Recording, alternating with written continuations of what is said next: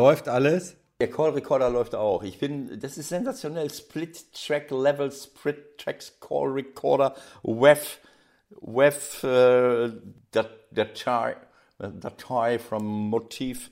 Sensationell. Ich fühle mich richtig. Flo, wir sagen dir Ende des Jahres Bescheid, wenn du mal, wir brauchen dich gar nicht mehr. Heute im 16er die große Analyse zum Derby in Hamburg. Der Dreikampf in der Bundesliga. Ich dachte Fünfkampf. Ja, ich habe mich korrigiert. Die, die ersten drei schießen einfach zu viele Tore. Na gut, dann schreiben wir noch mit Richard Golz. So ist das. Und äh, ich muss mich schon wieder über das Abwehrverhalten aufregen im Verlauf der Sendung. Aber ist egal. Der 16er. Der Fußballtalk mit Michael Baum und Ewald Lienen. Hallo, hier ist der 16er, Ausgabe Nummer 36, liebe Freunde. Moin Ewald, wie war's Wochenende? Hallo Michael, hallo zusammen. Ähm, ja, interessant wie immer. Ähm, Warst beim Fußball? Ja, natürlich. Derby so. in Hamburg, HSV gegen Ach. FC St. Pauli. Echt? Tolles Erlebnis. Möchte ich jetzt nicht weiter mhm. drüber reden. ähm. Warum denn nicht? Und ähm, ja, weil ich einfach äh, demütig bin und äh, mich freue, dass, äh, dass unsere Jungs so ein gutes Spiel gemacht haben, auch wenn sie am Anfang ein bisschen Glück hatten, aber ganz, ganz wichtig für uns. Und, äh, aber die Bundesliga auch wieder, erste Liga, äh, tolle Spiele, wahnsinnige äh, Ergebnisse teilweise, hohe Auswärtssiege. Ähm, ja, oben an der Spitze marschieren sie. Also, aber da kommen wir jetzt gleich drauf. Also war lass uns doch, lass uns doch erstmal beim Derby kurz bleiben. Was ich super fand von Dieter Hecking, seine Frustbewältigung. Chips Cola, Schokolade und Weingummis, das alles in 45 Minuten. Das kann ich zu 100% nachvollziehen. Was hast du denn immer so gemacht, wenn du richtig frustriert warst nach einer Pleite? Ich weiß jetzt nicht, wovon du redest. Hat er das gesagt, dass er nach dem Spiel das zu sich genommen yeah, hat? Ja, das hat, das hat er dann zu Hause auf der Couch sich reingehauen. Nochmal, die, wie war Chips, was noch? Chips, Cola, Schoko und Weingummis. Alles in 45 Minuten. Ja, das ist äh, absolut berechtigt. Also ab und zu muss das mal sein. Äh, wenn die, die grobe Richtung stimmt, äh, dann kann man das machen. Also sowas habe ich auch schon mal gebracht, dass ich dann sage, nee, komm, jetzt ist scheißegal. Die ganze Woche diszipliniert gewesen. Low Carb, no Sweets. Und also nach Null, weiß ich nicht keine Ahnung, was hast du als Schlimmstes erlebt, beispielsweise in Köln? Eine schlimme, schlimme Niederlage, auch im Derby vielleicht, und dann hast du dir auch mal ein bisschen was reingehauen. Äh, Niederlagen, also ich weiß nicht, habe ich schon mal verloren als Trainer? Denk noch mal kurz nach. Ich meine 1994 mal. ja, nein, also Spaß beiseite. Also erstmal, ähm, ich kann das verstehen, also Frust. Äh, ähm, wenn du zwei Stadtderbys verlierst, natürlich kann man gegen den FC St. Pauli schon mal verlieren. Unbedingt, gerade bei der Auswärtsstärke. Also da kann man natürlich schon mal verlieren. Wieso Auswärtsstärke? War das auswärts? Das war doch in Hamburg. Also für mich mhm. ist das immer noch äh, eine Aufgabe, die wir bewältigen müssen. Nein, also äh, ich kann das verstehen. Der Druck ist riesengroß. Äh, HSV soll aufsteigen und äh, ähm, gegen den Stadtrivalen zweimal zu verlieren, äh, das ist nicht witzig.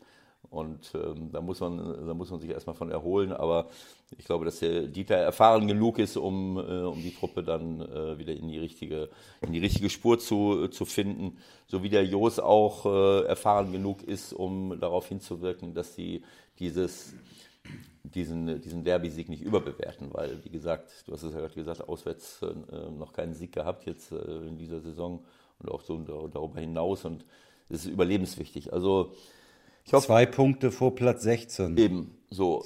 Karlsruhe hat auch gewonnen. Also das ist super, super eng. Und, äh, aber ich war stolz auf die Jungs. Das hat mir viel Freude gemacht, äh, diese Kampfkraft zu sehen, was sie da in die Waagschale geworfen haben. Einige Spieler haben ihr bestes Spiel in der Saison gemacht. Äh, und das vor dieser Kulisse in diesem Stadion unter dem Druck. Äh, das war einfach toll äh, zu sehen und der HSV hat es einfach in der ersten Viertelstunde versäumt, da in Führung zu gehen. Da hatten sie zwei, drei tausendprozentige Chancen. Da haben wir Glück gehabt. Äh, und, aber danach haben die Jungs sich wirklich reingebissen, reingesteigert. Ähm, sicherlich hat der HSV es dann auch nicht mehr so klar gespielt. Man konnte sehen, dass einige Spieler schon beeindruckt waren. Einige sind dann noch sehr jung, aber andere äh, sind vielleicht nicht so jung, aber kennen diese Situation natürlich auch nicht so. Ja aber wenn du, ist das wieder so der Klassiker? Ähm, man muss es fast mit dem Kopf erklären, weil die spielen wirklich überragend gut, haben dann auch Pech mit zwei Aluminiumtreffern. Mhm kassieren zwei Tore aus zwei Situationen und danach ist im Grunde Feierabend, wenn man ganz ehrlich ist. Ja, das finde ich jetzt ein bisschen. Alles Kopfsache. Ja, natürlich, das spielt eine große Rolle. Äh, Psychologie im Fußball spielt eine riesengroße Rolle. Äh, man sagt ja nicht umsonst, ein Tor würde dem Spiel gut tun. Äh, du gehst in Führung, du spielst rum und, und weißt gar nicht, was du machst. Auf einmal schießt, schießt du ein Tor und auf einmal fängst du an, an dich zu glauben und alles funktioniert. Und äh, nimm den Penny, der sich jetzt äh, nicht immer, sagen wir mal, äh, so, so glücklich verhalten hat in dieser Saison oder so glückliche Leistung gemacht hat, aber das war sein bestes Spiel mit Abstand. Der schießt ein Tor nach 29 Minuten, ein, ein Top-Tor und hat eine Top-Leistung abgeliefert. Und daran kann man sehen, was für eine Rolle dieses Selbstvertrauen spielt. Man kommt irgendwo neu hin, man muss sich eingewöhnen, äh, man braucht diese, diese Erfolgserlebnisse einfach, um an sich zu glauben, an die neue Situation zu glauben und dann eine Top-Leistung abzurufen. Das sind auch alles junge Leute. Äh, ist auch total klar gewesen, also vorher eigentlich schon. Also wenn man gegen den HSV gewinnen will, dann muss man nur Jos Luhukai als Trainer haben. Das ist ganz einfach. Der hat jetzt sechsmal in Folge zu null gegen den HSV gewonnen. Also, ich will jetzt nicht, ist doch egal, wer spielt. Ich will jetzt nicht sagen, dass das äh, die Vereinsführung von Anfang an im Kopf gehabt hat, als sie Jos verpflichtet haben. mir, war das, mir war das auch neu. Aber ich, ich hoffe nicht, dass wir glauben, dass es nur darum geht, den HSV zu besiegen. Also, äh, nein. Also, äh, aber das ist schon eine frappierende Bilanz, das muss man sagen. Also, manchmal ist, ist im Fußball, hab, wir haben ja auch schon so oft drüber geredet, es gibt so Sachen im Fußball, äh, in, in meiner aktiven Zeit, also zumindest bis so 1980, 81, da, da war für mich klar, da war für uns klar, wenn wir nach Köln fahren, gewinnen wir dort. Also das ist vielleicht mal unentschieden, das war das höchste aller Gefühle. Aber es, es gab so, so Stadien, wo du, äh, keine Ahnung, ich bin nach Kaiserslautern gefahren, auch mit Gladbach haben wir auch immer gewonnen. Ich, ich bin in Bochum, habe ich fast immer gewonnen. Egal, ob ich mit Gladbach, mit Bielefeld, mit äh, St. Pauli. Oh, auch mit, auch mit äh, Olympiakos hast du da gewonnen. Mit Olympiakos? Nee. also es gibt so. Aber lass mal, lass mal bei Köln kurz bleiben, wenn du die schon ansprichst am Rosenmontag. Ja. Die drehen ja völlig durch, da heute so oder so. Ja. Aber was war da jetzt in Berlin genau los? Wie 5-0. Ja, also es. Ähm, Big City Club. Es ist, es ist schwer, ähm, es ist schwer zu erklären und äh, der. Ähm, Alexander Nuri hat es ja auch gesagt, das hat sich nicht angedeutet. Das kann ich natürlich jetzt nicht, äh, nicht beurteilen. Äh, Sie haben, äh, wenn ich das richtig sehe, hatten Sie vorher ähm, in Paderborn gewonnen. Ja, da war ich, aber ganz ehrlich, das war, glücklich, das war, ne? jetzt, auch, es war jetzt auch keine Riesenleistung. Ja, da haben sie halt gut gestanden in erster mhm. Linie. Das hätten sie vielleicht gegen Köln auch mal erstmal so machen sollen. Ja. Weil von gut stehen war da jetzt ja eher wenig zu sehen. Ja, sie sind also ähm, ich meine, generell muss man sagen, äh, Auswärtssiege, äh, hohe Siege von Leipzig, äh, von Köln in Hertha, selbst Düsseldorf gewinnt in, Freiburg, Dortmund, in Bremen. Also das ist natürlich schon das sind außergewöhnliche Auswärtssiege und Paderborn hätte ja auch fast in Bayern was geholt. Aber jetzt Hertha, ähm, wir haben ja dieses Dauerthema mit Abwehrverhalten und leider Gottes kann ich das Hertha auch nicht ersparen von der, von der Analyse her. Also das sah jetzt nicht so aus, als wenn sie ganz genau äh, wüssten, äh, was sie da, äh, was sie da in der Abwehr, ähm, äh, in der Abwehr machen. Und das, da waren viele Konter dabei. Das ging schon, äh, schon los äh, mit dem, mit dem ersten Tor von, ähm, von, von Cordoba, ähm, wo sie ja, mit zwei, drei guten Pässen mit Keins und mit dem äh, Retschebay sind die, sind die da durch, äh, durchmarschiert und, und, und haben einen Konter nach dem anderen gefahren. Und äh, da war dann äh, das Abwehrverhalten von, von Hertha ähm, nicht so witzig. Das dritte Tor zum Beispiel, ähm, das ist natürlich ein Todesschuss, wenn du zur Halbzeit schon 0-3 hinten liegst, ja auf eigenem Platz. Da steht der Rehkick, äh, was für mich unerklärlich, der steht neben Cordoba. Sagen wir mal 40 Meter vor dem eigenen Tor. Cordoba ist ein guter, schneller Spieler. Aber ich meine, er steht sogar hinter ihm. Das heißt, er hat einen Meter mehr Platz zum eigenen Tor. Was will er machen? äh, er macht einen Schritt raus und will ihn abseits stellen. Dadurch kommt, Cordoba ist natürlich nicht abseits, dadurch kommt Cordoba alleine Richtung Torwart. Torwart kommt raus, Cordoba, äh, äh, keine Ahnung, vertändelt fast den Ball, spielt ihn einmal quer und keins schießt ihn rein wobei äh, Jahrstein dann auch eine unglückliche Figur macht. Aber das sind so Geschichten im Konter auf Abseits stellen, anstatt einfach nur mitzulaufen. Manchmal muss man das einfach aushalten. Man muss einfach sich, im Konter muss man sich fallen lassen. Es sei ich gewinne den Ball, aber auf Abseits stellen, das haben wir jetzt schon so, so oft gesehen, einfach so, anstatt mitzulaufen, wenn, wenn ich keine Chance habe mitzulaufen, kann ich es noch verstehen. Aber wenn ich doch eine, eine, gute Position habe, was soll denn passieren? Ich kann ihn bis nach außen drängen, es passiert gar nichts. Also das sind für mich Entscheidungen, kann ich nicht nachvollziehen. Ähm, und ähm, ja, keine Ahnung, auch Askasiba ähm, überzeugt mich jetzt nicht so, ehrlich gesagt. Äh, der gerade im Konter hat man das gesehen, dass er große Schnelligkeitsdefizite hat und nicht hinterherkommt. Äh, das ist dann einfach so. Und so haben sie ein Kontertor nach dem anderen äh, gefangen.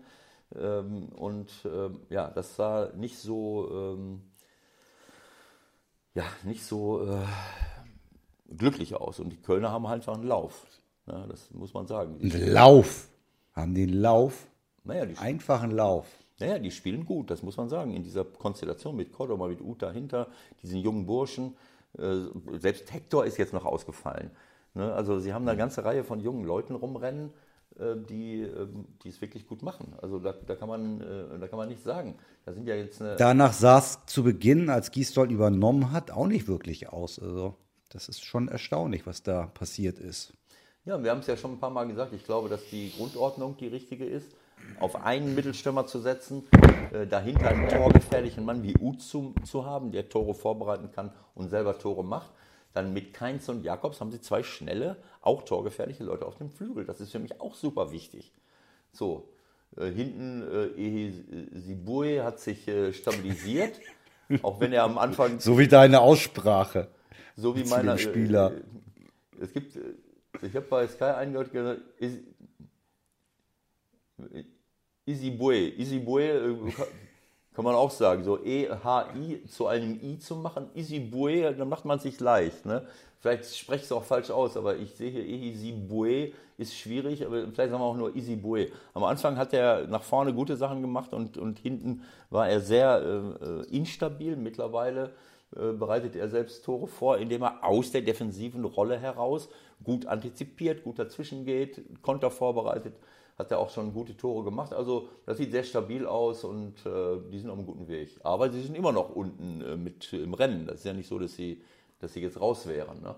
Das, darf man, mhm. äh, das darf man jetzt auch nicht vergessen. Das ist ja alles noch sehr, sehr, sehr eng da unten. Äh, sie sind, äh, ja gut, es sind äh, schon vier, sechs Punkte zu, zu Düsseldorf. Und sie haben noch das Spiel in der Hinterhand in Mönchengladbach. Gegen Gladbach. Ja. Mhm, das wird auch noch ein schönes Ding. Ja. Sag mal, du hast ja letztens das so, schon ein bisschen her mal einen Spieler richtig Maß genommen. Hier, da haben wir uns ja alle ein bisschen gewundert. Michael Lang, den hast du richtig angezählt. Und jetzt, jetzt hast du schon wieder jemanden, ja, den, du, das, den du siehst. Richtig, also das, ich muss das. Was ist da los? Ich habe ihn nicht angezählt. Ich habe einfach nur gesagt, was Sache ist. Michael Lang äh, hat seinerzeit bei dem 0 zu 6, war das, glaube ich, in Bayern, München, Bayern gegen Bremen, ja. 4,5 der sechs Tore im Grunde genommen alleine mitverursacht. Das ist einfach so. Und da, daraus kann man lernen äh, und muss man lernen. Das ist einfach so. Er ist gar nicht mit, er ist mehrere Male einfach nicht mitgelaufen, wenn einer steil gegangen ist und ist einfach stehen geblieben. Und, und so, so was haben wir heute. Diesmal haben, haben, wir, wir äh, haben wir Pröger, äh, Kai Pröger von, von Paderborn. Für mich ein super Spieler, super talentiert. Vorne. Vorne, super talentierter Junge, super schnell, torgefährlich, toller Schuss, alles da. Äh, aber ich bleibe dabei, zu einem Top-Spieler, auch in der Bundesliga gehört, dass ich ein paar Dinge lerne. Er ist ja auch noch, äh, ist ja noch jung. Äh, ähm, Relativ. Und, der, und das, das wird der, der ähm, Steffen ihm, ihm sicherlich mitgeben. Aber ich muss leider sagen, dass er von den, von den drei Gegentoren, die, die sie bei Bayern kassiert haben, an allen drei Gegentoren maßgeblich beteiligt war. Ähm, jetzt nicht nur, durch, äh, nur beim dritten durch ganz, ganz schlechtes Abwehrverhalten. Die ersten beiden Tore leitet er im Grunde genommen durch völlig unnötige Ballverluste ein. Beim ersten macht er so einen, äh, gewinnt er den Ball hinten an der, fast an der Eckfahne, macht einen Heber und dribbelt dann Richtung 16er Ecke, bis ihm dann einer den Ball wegnimmt. Der Ball kommt zu Lewandowski, der spielt quer, Gnabry, Tor. Also das ist ein, ein krasser Ballverlust. Ich dribble nicht im eigenen 16er gegen Davis und, und, und was weiß ich, wer, da, wer ihm da den Ball abgenommen hat. Das war Wahnsinn. Und beim zweiten Tor wird er auf, auch in der eigenen Hälfte, wird er angespielt äh, und gibt den Ball völlig frei. Also er hat den offen da stehen und, und, und, Davis kann ihm den Ball vom Fußspitzen direkt auf Lewandowski, der den sich, nee, nicht auf Lewandowski, ich weiß gar nicht, wer es war, Gnabry, glaube ich, der den Ball im 16er äh, kriegt, spielt von der Grundlinie einen ja. Rückpass und, und Lewandowski haut den rein. Also zwei völlig unnötige Ballverluste. Für mich, so, wir müssen alles nochmal neu machen.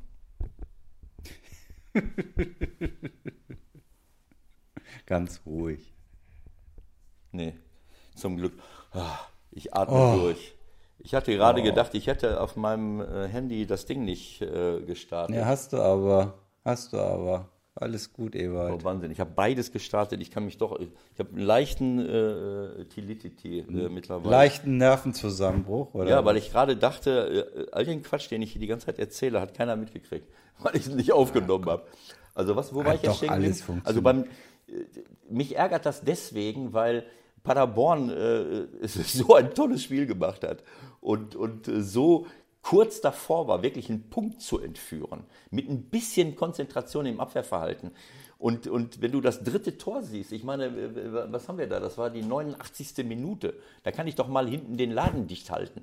Da, da bekommt der Gnabry, hat sich äh, quasi so auf links außen, äh, nicht vorne, sondern so im Mittelfeld zurückgezogen. Und Pröger aus seiner Position heraus greift Gnabry an. Gnabry spielt den Ball nach innen, Pröger dreht sich um, schaut hinter dem Ball her, guckt sich das an, was da im Mittelfeld passiert. In der Zwischenzeit hat der, hat der Gnabry diese revolutionäre Idee, äh, in die Tiefe zu gehen. Der ist ganz locker vorne reingelaufen, auf links außen Richtung Eckfahne. Das hat Pröger nicht mitbekommen oder es hat ihn nicht interessiert oder er hat es nicht auf dem Schirm. Naja, das wird ihn schon interessiert haben. Ja, aber das, ist, das sind so Konzentration. Klar, es ist gegen Ende eines Spiels, aber es ist einfach ein Abwehr. Das hat auch nichts mit, mit Konzentration oder Müdigkeit zu tun. Ähm, wenn mein Linksaußen den Ball nach innen spielt, dann kann ich mich nicht einfach umdrehen und gucken, was passiert denn jetzt, während mein Gegenspieler, in dem Moment ist das sein Gegenspieler, läuft einfach in die Tiefe. Der bekommt den Ball zurück, kann ihn in Ruhe annehmen, schaut noch mal ein bisschen und spielt eine wunderbare Linksflanke zwischen Torwart und Abwehr, der Klassiker. Und Lewandowski am zweiten Pfosten haut ihn rein. Also das war äh, so unnötig. Der braucht nur mit Gnabry mitlaufen, dann kann diese Situation nie entstehen. Der kann ihn vielleicht dann, kann den Ball bekommen, kann ihn vielleicht ausspielen. Aber diese Situation, einfach zwischen Torwart und Abwehr zu spielen, entsteht nur dadurch, dass er rechtzeitig den Ball kriegt, wo noch Raum ist und in den freien Raum flankt er rein völlig unnötig. Und das, das, ich, ich finde das schade. Aber der Junge muss das halt lernen. Äh, das wäre mehr als verdient gewesen für Paderborn, dort diesen Punkt mitzunehmen. Ja, gut, mehr als verdient. Äh, das sollen jetzt ist ein bisschen dick. Ja, ist, ist vielleicht ein bisschen, bisschen dick, aber es wäre wär halt drin gewesen. Es wäre drin, wär drin, gewesen. Wär drin gewesen. Wenn ich in der 89. Minute durch so einen Stellungsfehler oder sagen wir mal schlechtes Abwehrverhalten so ein Gegentor derartig begünstige, äh, ist das halt unglücklich. Also ich hätte es ihnen gewünscht, und es wäre nach all den vielen guten Auswärtsleistungen, wäre das wirklich ein kleines, ein kleines Sahnestück gewesen, auch für Paderborn, um, um mal da, Entschuldigung, auch mal Selbstvertrauen zu tanken. Na gut, aber jetzt haben sie nächste Woche, jetzt, jetzt beginnt ja so langsam die Zeit, wo, das ist ja bestimmt für dich als äh, Trainer wieder auch was besonders Schönes. Jetzt beginnt wieder die Zeit der Endspiele. Ja? Spieltag 24, Mainz gegen Paderborn, Samstagnachmittag. Das erste Endspiel steht wieder an. ja. Naja, gut, also ähm, ich weiß nicht, warum du dich jetzt, warum du jetzt so tust, als wenn es jetzt erst Endspiele gibt. Die, ich, ich sehe die, die, ganze Saison schon Endspiele, immer wieder. Und jetzt kommen okay. zeitlich die Endspiele, auch weil es irgendwie endlich ist. Aber diese sind, das haben wir ja die, ganze Saison über. Ähm, ich gucke mal gerade Termine. Paderborn äh, ist, ist klar, dass es jetzt äh, mit den drei Punkten ist alles möglich. Ne? Sie spielen in Mainz, sie spielen zu Hause gegen Köln, sie spielen in Düsseldorf. Das sind natürlich drei Knallerspiele jetzt. Äh, und, äh, sechs Punkte. Aber das, das, das Gute ist doch aus, aus der Sicht vom, vom Baumgart und vom Paderborn, sie sind einfach noch dabei. Und Ja. die Leistung ist ja in der Rückrunde, äh, die ist ja ansprechend. Also es ist ja nicht so, dass sie alles 0-5 verloren hätten. Ja? Nein, auf gar keinen Fall. Das ist ja, ähm, ich meine, klar, Düsseldorf hat jetzt schon mal äh, vier Punkte äh, Vorsprung und, und Mainz sechs. Das darf man auch nicht vergessen. Umso wichtiger ist das, dieses, für Paderborn dieses Spiel gegen Mainz. Ne? Wenn, sie, wenn sie da auf 19 kämen, dann sind es plötzlich nur noch äh, drei Punkte zu Mainz. Wenn sie aber Endspiel. Ist ein Endspiel, ein klares Endspiel. Danach können wir den, Schli- Schliss, Schli- den Strich ziehen. Äh, es ist aber ein Sechs-Punkte-Spiel, das ist eben so. Also Oh, da ist es. da ist es wieder. Der, aber es ist, äh, das muss man vielleicht noch mal einigen erklären. Äh, Sechs Punkte Spiel, es geht natürlich nur um drei Punkte, aber der Unterschied ist in einem direkten Duell, entweder du bekommst die drei Punkte oder der direkte Konkurrent bekommt die drei Punkte. Das heißt, wenn Paderborn gewinnt, dann hätte Paderborn 19, Mainz 22, das wären drei Punkte Unterschied. Bekommt aber Also wenn das irgendjemand, der uns hört, noch nicht wusste, Ja, dann- dann, erschli dann erschließen wir neue Felder. Ja, aber wir haben, wir haben viele Leute, wir haben viele Leute, die, die nur aufgrund des Klangs deiner Stimme uns äh, zuhören, weil die deine Stimme so äh, sexy finden. Ja, die hört man ja auch eigentlich ganz schön selten. So, komm, Aber jetzt lass uns noch mal so, über Bayern reden. Das heißt, wenn, wenn Mainz, ja, das, Bayern wenn ist doch dein Punkte Lieblingsthema. holt, dann haben die 25 zu 16. Neun Punkte Vorsprung gegen Also es ist ein Neun-Punkte-Spiel Nein, quasi. neun Punkte Vorsprung oder drei Punkte. Das sind die sechs Punkte. Deswegen sagt man sechs Ah, Punkte. okay. Nur nochmal für dich auch. So, was war jetzt Ja, noch? danke. Äh, warte mal, lass mal, man muss mal kurz aufschreiben. Also neun Punkte für Samstag. Ich mache das Spiel in der Konferenz. Ich muss ja schon mal ein bisschen was aufschreiben. Ja, genau. Neun Sechs oder drei. Punkte Spiel. Deswegen ist das ein Okay, danke. Sechs-Punkte-Spiel. Du weißt Bescheid, ne? Denk da Ja, dran. Bayern. Ich, Bayern ist das Thema, ne? Bayern. Warum? Champions League. Champions League steht an. Bei Chelsea. Du Experte. Sag mal. Ja, also Also Leipzig sieht gut aus, Dortmund sieht gut aus, Euroleague alles gewonnen, Deutschland ist wieder auf dem Weg zur absoluten Fußballmacht Nummer 1 in Europa. Und jetzt kommen noch die Bayern. Also erstmal ähm, äh, noch mal ganz kurz, letzte Woche habe ich gesagt, das wäre ein Vierkampf oder so, ein Fünfkampf. Ich muss mich korrigieren. Also ähm, Wird ein Sechskampf. Gladbach kann natürlich, wenn sie das Nachholspiel gewinnen, auf 46 Punkte kommen und dann ganz oben mit reinkommen. Aber für mich ist, äh, sagen wir mal, von der Grundqualität der Mannschaften her, ich glaube, dass, da kann auch Gladbach nicht widersprechen, auch wenn ich als äh, vom Lokalkolorit her mir das wünschen würde. Äh, Aber es, ist ein, es sind wirklich die drei Großen vorne, nicht nur vom Punktestand her, sondern auch vom Torverhältnis her. Wenn ich 65, 61, 65 Tore erziele und ein Plus-Torverhältnis von 39, 36, 33 habe und dann kommt Mönchengladbach mit 18, selbst wenn das eine Spiel noch in der Hinterhand ist, oder Leverkusen mit 11, das ist schon ein, ein kleiner Quantensprung, sage ich mal. Das ist einfach, äh, das ist eine andere Das ist ja mit deinem Lieblingssteckenpferd. Es geht natürlich in erster Linie schon mal um die Punkte, aber äh, die Torerzielung ist natürlich auch ein Indiz. Ja, du siehst, genau, du siehst das einfach, was das, äh, was, äh, dass da schon noch ein Qualitätsunterschied ist. Und wer mich da im Moment am meisten begeistert, muss ich sagen, das ist Leipzig. Leipzig ist von all den Mannschaften, die da oben sind, äh, vom Gesamtpaket her am, äh, für mich im Moment am solidesten. Auch auswärts. Also, ähm, äh, ich sag mal, was war das jetzt? Tottenham? Ja, danach, dann hat äh, Nagelsmann sich ja erstmal ein bisschen äh, aufgeregt, dass das alles ein bisschen lange gedauert hat, dass sie spät im Bett waren. Das äh, hat ihm alles nicht gepasst. Und dann legen sie wieder so ein Ding hin. Also Ja, das ist äh, schon stark. Ja, das ist einfach stark, das muss man sagen. Aber wie gesagt, sie haben einen Top-Kader, sie können viele Ausfälle kompensieren, sie sind offensiv sehr, sehr stark und defensiv super stabil. Ich meine, wer, wer ist ihnen alles ausgefallen? Trotzdem stehen sie da hinten äh, und, und, und machen das. Und Tottenham, okay, man muss bei Tottenham berücksichtigen, dass Harry Kane nicht dabei ist, dass Son nicht dabei ist die beiden Spieler, die natürlich die, die torgefährlichsten sind und dass sie mit Eriksen ihren Spielmacher verloren haben. Äh, aber sie haben im, im Grunde genommen haben sie Tottenham an die Wand gespielt und äh, haben sie jetzt nur 2-1 gewonnen, glaube ich, ne? 1-0. Ach, 1-0. Äh, wer hat ein 2-1 nur gewonnen? Das war äh, Leverkusen oder was, ne? Kann sein. Leverkusen gegen Porto. Genau, Leverkusen Ja. Porto. Das hat mich auch geärgert. Das war auch völlig unnötig. Aber 1-0, es hätte 3-0 sein müssen. Ne? Zumindest hat, äh, ähm, ja, sie haben ihr Auswärtstor erzielt, aber sie hätten 3-0 gewinnen müssen. Sie, das war so souverän. Und wenn ich das jetzt in, in, in Schalke sehe, ähm, ja, das ist natürlich ähm, schon ein Brett. oder sagen wir mal, es ist ein Statement. Ne? jetzt sagen alle, Schalke sind, ist nicht in der besten Verfassung, aber man darf auch nicht vergessen, dass Schalke ähm, dass Schalke im, im Grunde genommen von diesen, von diesen letzten, äh, äh, wo es immer heißt, wie, viel, wie viele Spiele haben sie, haben sie da jetzt äh, ähm, nicht gewonnen oder, oder wenig Punkte geholt. Äh, sie haben äh, im Grunde genommen äh, zwar nur gegen Gladbach in der, in der Rück, das erste Spiel der Rückrunde 1-0 gewonnen. Sie kommen aber auch gegen Hertha im Pokal weiter und sie haben drei Unentschieden äh, äh, äh, äh gehabt. Ähm, natürlich. Ja, das, Entscheidende, das Entscheidende ist ja eigentlich, so vor der Saison hätte man vielleicht, klar kommt Schalke aus einer schlechten Saison, aber ja. wenn man die beiden Kader anguckt vor der Saison, hätte ja. man vielleicht gedacht, so, ja, auf Augenhöhe vielleicht nicht ganz, aber das ist ja schon ein Klassenunterschied mittlerweile, was Leipzig da jetzt im Vergleich zu, zu Schalke auch im, in der gesamten Breite hat. Aber sie haben in Leipzig haben sie gewonnen, als sie in einer guten Phase waren. Nicht vergessen, sie haben dort gewonnen. Ja. Und äh, was sie jetzt zurückgeworfen hat, das waren diese drei Unentschieden gegen Hertha, gegen Mainz und gegen Paderborn. Da haben sie nur dreimal Unentschieden gespielt und verloren, klar verloren haben sie nur gegen Bayern und gegen Leipzig. Und das ist auch äh, normal aus meiner Sicht. Ne? Jetzt hast du ja wieder völlig eigene Wege genommen. Ich wollte auch was von dir von äh, zur Champions League wissen und äh, zu Bayern bei Chelsea. Ach so, Bayern bei. Das war ja der eigentliche Punkt, ja.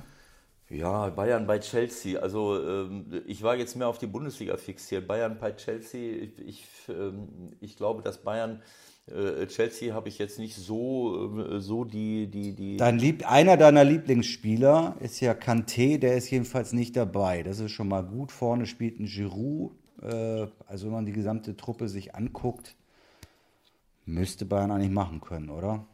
Ja, man muss alles machen können. Bayern hat den Anspruch und, und, und auch die, ich will mal sagen, die Qualität dort, dort überall erfolgreich zu sein. Aber man muss es eben, man muss es hinbekommen. Ähm, also, du hast es eben gesagt, die deutschen Mannschaften, Dortmund zum Beispiel gegen Paris, 2-1, ähm, das hat mich auch geärgert, dass sie noch dieses Gegentor bekommen haben. Also wenn sie dieses nicht bekommen, jetzt wird es für Paris natürlich leichter. Dortmund kann, ist immer für ein Tor gut, auch auswärts, mhm. das ist völlig klar. Ne? Aber auch das war, das war eigentlich ein Spiel, was sie, was sie nach Hause bringen müssen.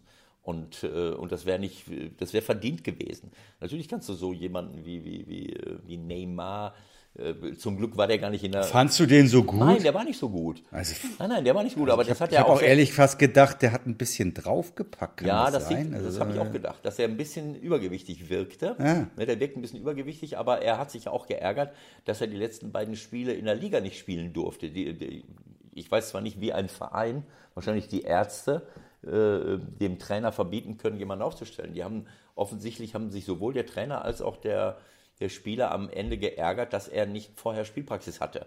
Ne? Äh, er hat ja auch gegen Amiens, da haben sie 4-4 gespielt, äh, hat er nicht gespielt. Also er muss ein, zwei Mal nicht gespielt haben, obwohl er einsatzfähig gewesen wäre, weil die Ärzte offensichtlich gesagt haben, nach seiner Verletzung aufpassen, dass er, ähm, dass er sich nicht wieder verletzt. Ähm, äh, ja, wie, auch immer. Also Dortmund ist auf einem guten Weg. Eigentlich müsste ich auch noch über Liverpool reden. Das hat mich auch aufgeregt, äh, dass sie gegen. Was war da jetzt wieder? Naja, dass sie 1-0 verlieren bei Atletico äh, Madrid äh, dagegen. Also die haben, die haben, sagen wir mal, so eine, so eine, so eine Panzer. So eine Panzerkette. aber die spielen doch immer so. Ja, aber das irgendwann, wenn du das dann mal live siehst, ich habe mir das Spiel angeguckt, dann denkst du, was, was hat denn das noch mit Fußball zu tun? Also äh, es tut mir leid, also wirklich da äh, zehn Panzer am, am 16er zu postieren und den Fußball kaputt zu machen und das ganze Stadion jubelt und schreit und tobt, also äh, ja, äh, ich will, da, ich will mich da gar nicht. Äh, ich kann nur hoffen, dass Liverpool. Gibt ja noch ein Rückspiel. Ja, die haben noch ein Rückspiel. Ja, gut, aber das ist nicht so einfach. Ich meine, die werden, die werden ja nicht einen Panzer zu Hause lassen in Liverpool. Sondern nee, vermutlich nicht. Wahrscheinlich noch. 20 mit. Noch, noch ein paar King Kongs mitbringen. naja, ist egal. Äh, also auf jeden Fall äh, Dortmund, Leipzig so und, und Bayern. Ich hoffe, dass, dass Bayern das, das macht, weil das wäre schon das wäre einfach nur toll, wenn, äh, wenn, äh, wenn Bayern, Dortmund und Leipzig eben auch weiterkommen äh, und, und, sich, da, und sich da durchsetzen. Das wäre für, für die Bundesliga, für unseren Fußball, für die, Attraktivität natürlich äh, super wichtig. Gut, haben wir noch einen Aufreger. Was mit dem Video Assistant Referee, Einsatz in Gladbach? Ja, es gab, äh, äh Mönchengladbach hat es versäumt, äh, in der ersten Halbzeit schon, äh, oder generell, sie haben große Chancen gehabt, äh, um, um das Spiel eben auch ähm, klar für sich zu entscheiden. also ja, das war aber eher in der zweiten. Ja, in der zweiten Halbzeit hast du recht. Also dieser Elfmeter ist zweifelhaft, klar.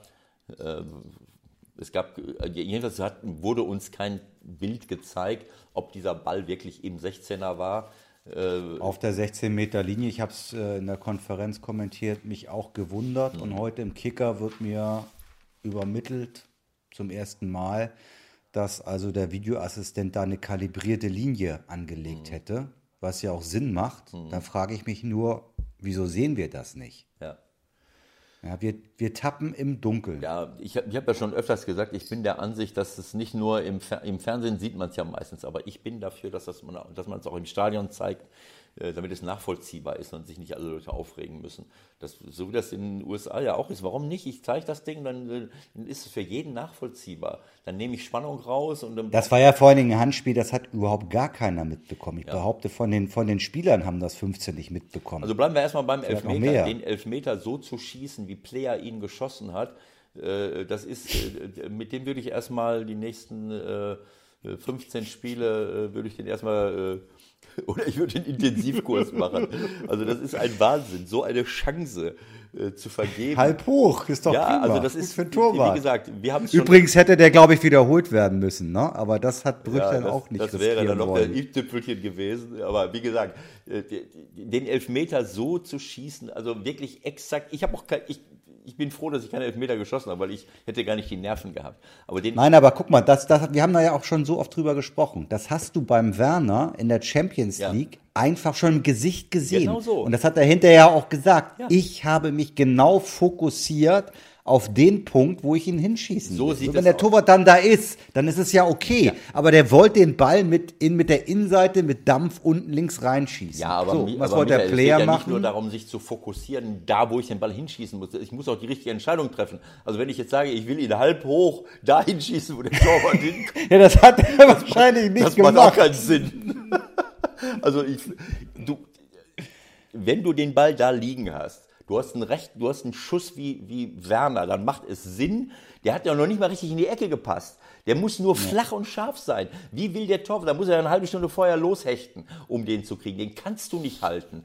Weil du, da musst du erstmal da unten hinkommen. Aber wenn du den halb hoch schießt, selbst wenn er scharf ist, aber der war, äh, dann ist immer noch die Chance für einen Torwart da, den zu kriegen. Schießt du den halb hoch und und flapsig, so wie Blair, dann ist für einen Torwart fast unmöglich, den nicht zu halten.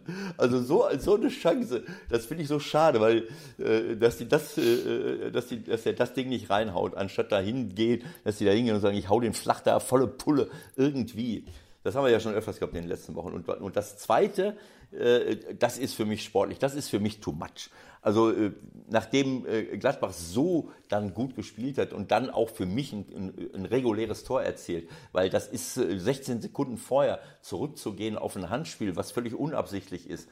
Und, und ja, das haben sie ja, das ist ja die größte, das ist für mich die größte Überraschung dieses Montags. Auch da zitiere ich gerne den Kicker, warum Dr. Brüch korrekt handelte. Brüch erkannte nach Videobeweis, Wenns Handspiel an sich war für mich strafwürdig.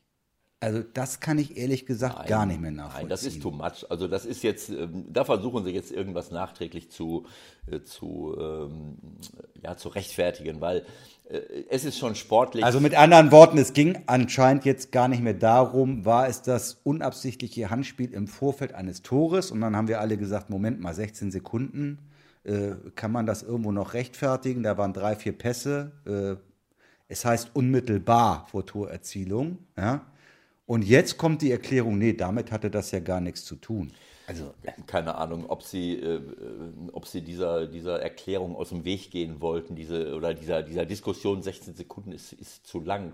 Natürlich ist dadurch auch der Konter entstanden, aber doch nicht, weil er den Ball mit der Hand gespielt hat, sondern der, das war eine Wühlerei am Boden, der ist vielleicht mal gegen die Hand geprallt, weil er sich abgestützt hat. Aber ich kann da kein, äh, kein strafwürdiges Handspiel erkennen. Und für mich war das, war das sehr schade, weil das ist, das ist mir too much dann.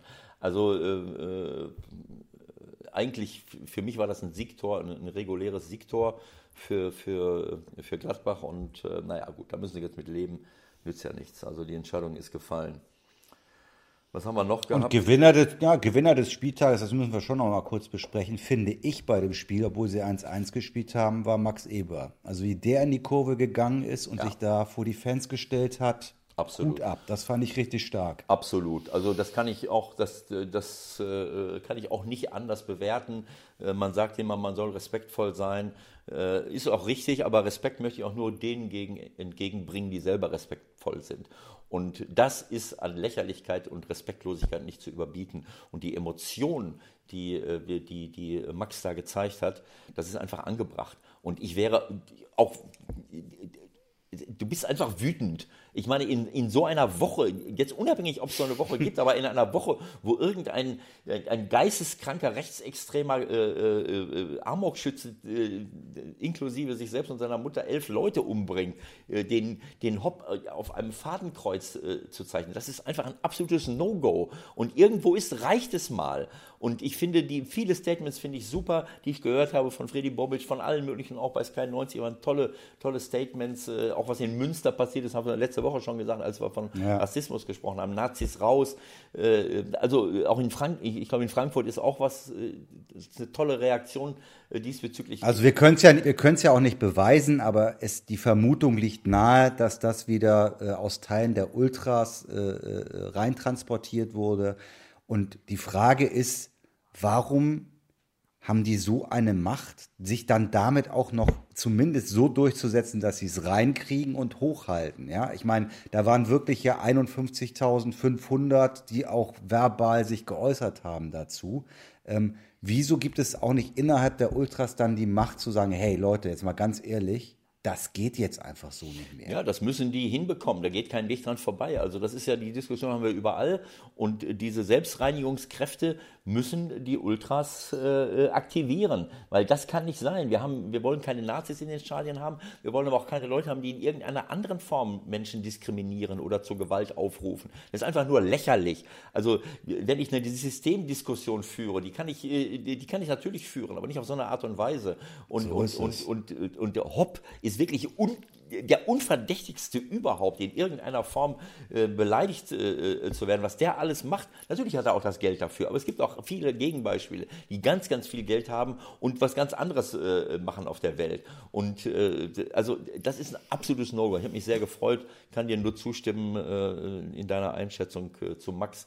Das war toll, das war top, seine, seine Reaktionen auch von vielen Zuschauern in den Stadien. Das wünsche ich mir weiterhin äh, diese, dass wir die Zivilcourage aufbringen, aber auch die Zivilcourage, solche Leute dann auch mal rauszuschmeißen da äh, äh aus dem Block. Die, die einfach wegzu, wegzuschicken. Es tut mir leid. Äh, wenn wir schon dabei sind, auch wenn das jetzt nicht, äh, äh nicht dieser genau das gleiche ist mit Hopp, aber Antonio Rüdiger wurde interviewt, ich weiß nicht, ob du das gesehen hast, zu mhm. diesen Themen. Ähm, das war auch gestern bei Sky 90, glaube ich, nochmal, oder wo ich es überall gesehen habe, oder bei Sky. Und äh, da, diese Äußerung habe ich auch von vielen anderen gehört. Und, und äh, ich muss sagen, äh, ich finde das richtig. Also zu sagen, irgendwann mal, meine Wut ist so groß, es reicht jetzt. Also es reicht mir nicht mehr aus, dass unsere Politiker äh, alle betroffen sind und, und sagen, wir sind solidarisch und wir trauern mit denen. Das ist etwas Selbstverständliches. Das Entscheidende, um was es jetzt geht, ist das, was passieren muss. Ich, ja. Das kann nicht sein. Solche Leute müssen, äh, wir müssen mehr Geld da rein investieren. Natürlich musst du die Gesamt, ist das ein gesamtgesellschaftliches Problem. Aber erstmal musst du die Menschen schützen.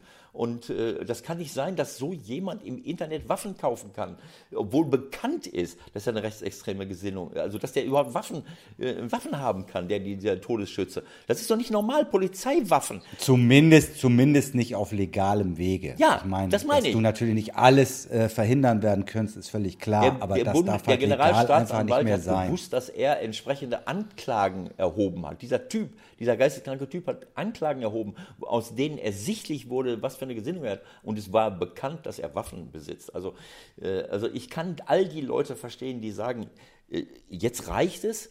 äh, Ich will nicht mehr äh, äh, betroffen sein, sondern ich will, dass diese Leute im Knast landen. Auf Wiedersehen. Gut.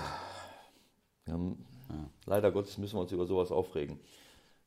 Nützt ja nix, aber es ist gut, dass das auch mal so auf den Punkt dann auch hier gesagt wird.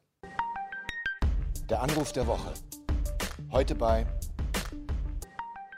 Wir haben heute einen sehr interessanten Gesprächspartner und vor allen Dingen nach äh, dem äh, Wochenende, was wir gerade hinter uns haben, wo es nicht nur um die erste Bundesliga ging, sondern auch um die zweite Bundesliga, weil es in Hamburg ein riesengroßes Derby gegeben hat zwischen dem HSV und dem FC St. Pauli, haben wir gedacht, wir rufen heute mal Ritchie Golz an. Ritchie, einen schönen guten Morgen. Guten Morgen, Ewald. Hallo, Michael. Ich freue mich, dabei zu sein. Sehr schön. Das war die Premiere. Ich wollte endlich mal, dass, dass Ewald mal äh, unseren, unseren Gast begrüßt, aber ich freue mich natürlich auch, dass du dabei bist. Insbesondere, weil wir über das Derby reden wollen und äh, wir alle wissen um deine Vergangenheit beim HSV. Bist du mit Herzblut dabei noch oder guckst du es dir relativ nüchtern an? Äh, Ich glaube, wenn man, wenn man Fußball gespielt hat, kann man fast gar nicht nüchtern äh, zugucken, aber äh, natürlich bin ich mit Herzblut dabei. Ähm, es ist sicherlich ein Unterschied, wenn man ein paar Jahre raus ist aus der Szene oder zumindest aus dem aktiven äh, Dasein.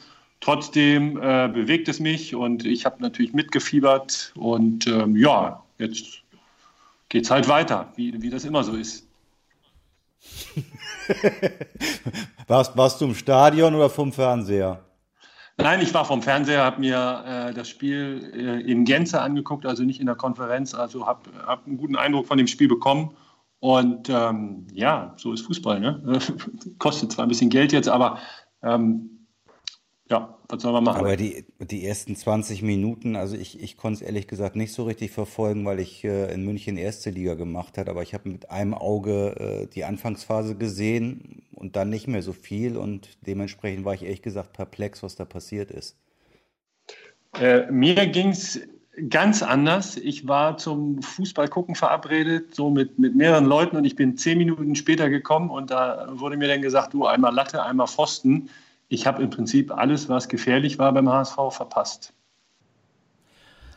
Also ähm, vielleicht merken die Leute draußen an den Rundfunkgeräten oder an den, äh, an den äh, am Internet, äh, dass hier zwei absolute Insider am, äh, äh, am Werke sind. Vielleicht müsste man den den Menschen mal mitteilen, dass, äh, wie das Spiel ausgegangen ist, weil ihr redet, äh, es gibt ja vielleicht auch Leute, die das gar nicht wissen.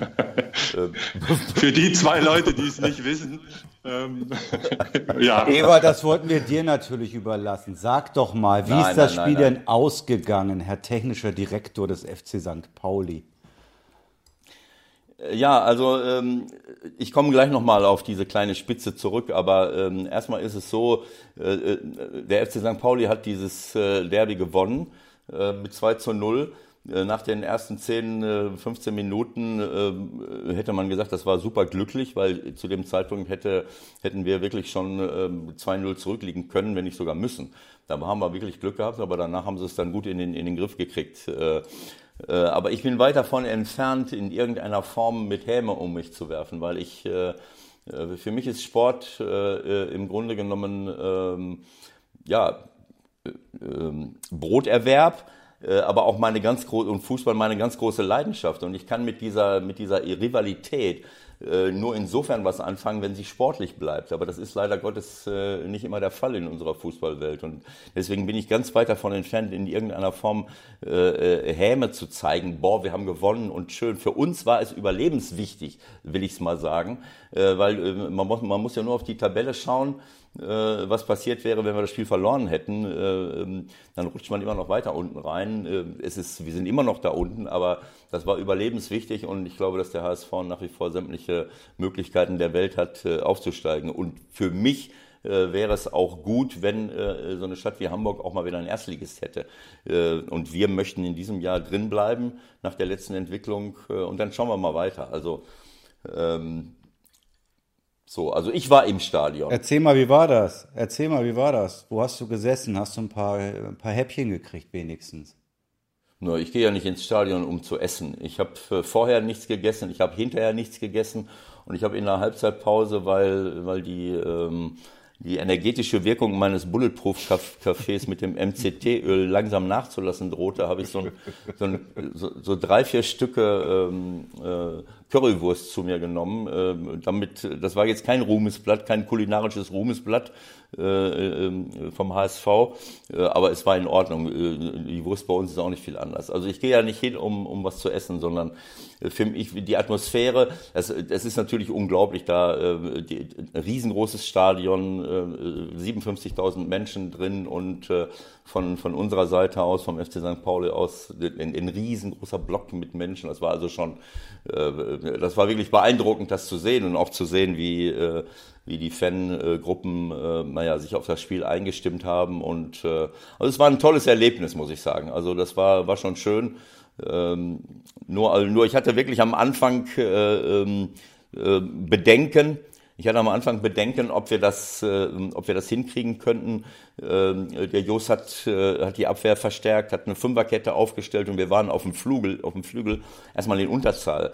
Äh, Bayer, äh, also auf der rechten Seite rechter Verteidiger Bayer und rechts außen Jatta, auf der linken Seite ähm, ähm, ähm der Leibold äh, mit dem Kittel äh, auf, der, auf der linken Seite war der Penny allein, auf der rechten Seite der Rio. Und es gab immer wieder zu Überzahlsituationen, äh, vor allem in den ersten zehn Minuten. Und da haben wir richtig Glück gehabt. Aber dann haben die Jungs sich da richtig reingebissen, äh, haben, äh, haben das sehr gut verteidigt und äh, naja, also ich war stolz auf die Jungs, weil die, äh, weil die es wirklich, äh, ist eine Drucksituation, wenn man auswärts, keine Ahnung, äh, äh, 18 Spiele äh, nicht gewonnen hat äh, und äh, droht ganz unten rein zu rutschen und dann dort so zu bestehen, kämpferisch aufzulaufen, das war eine, das war eine tolle Geschichte und ähm, ja. Ja, also erstmal zu der Currywurst muss ich noch sagen, eine Currywurst in einem Fußballstadion zu essen ist so ziemlich das Schlimmste, was es gibt kulinarisch auf der Welt, weil die ja auch aus logistischen Gründen gar nicht gebraten oder gegrillt oder sonst irgendwas sein kann. Ähm, oh das ist ein Albtraum.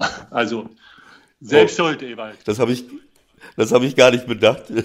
Gut, dass du mich da nochmal darauf hinweist, Richie. Ja, also äh, taktisch muss ich auch sagen, ich habe ja mit Jos äh, gut anderthalb Jahre zusammengearbeitet und äh, was man ihm wirklich lassen muss, ist, dass er auch äh, wirklich äh, eigentlich immer taktische ganz gute Maßnahmen ergreift und dieses hohe Verteidigen mutig nach vorne äh, war wirklich der Schlüssel zum Sieg. sicherlich braucht man immer mal ein bisschen, bisschen Glück in der Anfangsphase aber danach, wie sie es konsequent durchgezogen haben.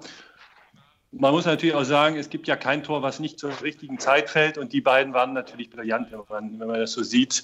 Ähm, und ich hatte dann das Gefühl, dass der HSV wirklich ähm, lange gebraucht hat, um sich davon äh, zu erholen. Kommen aus der Halbzeitpause mit so ein bisschen wahrscheinlich frischem Mut und dann hat St. Pauli aber gleich nochmal wieder gefährlich angegriffen und äh, da, da habe ich so gedacht, jetzt haben sich davon beeindrucken lassen und haben ja weiter nach vorne verteidigt, also haben gar nichts zugelassen, nicht mal diese ver verzweiflungslangen Bälle. Das war auch dann natürlich läuferisch äh, eine klasse Leistung, muss man leider anerkennen.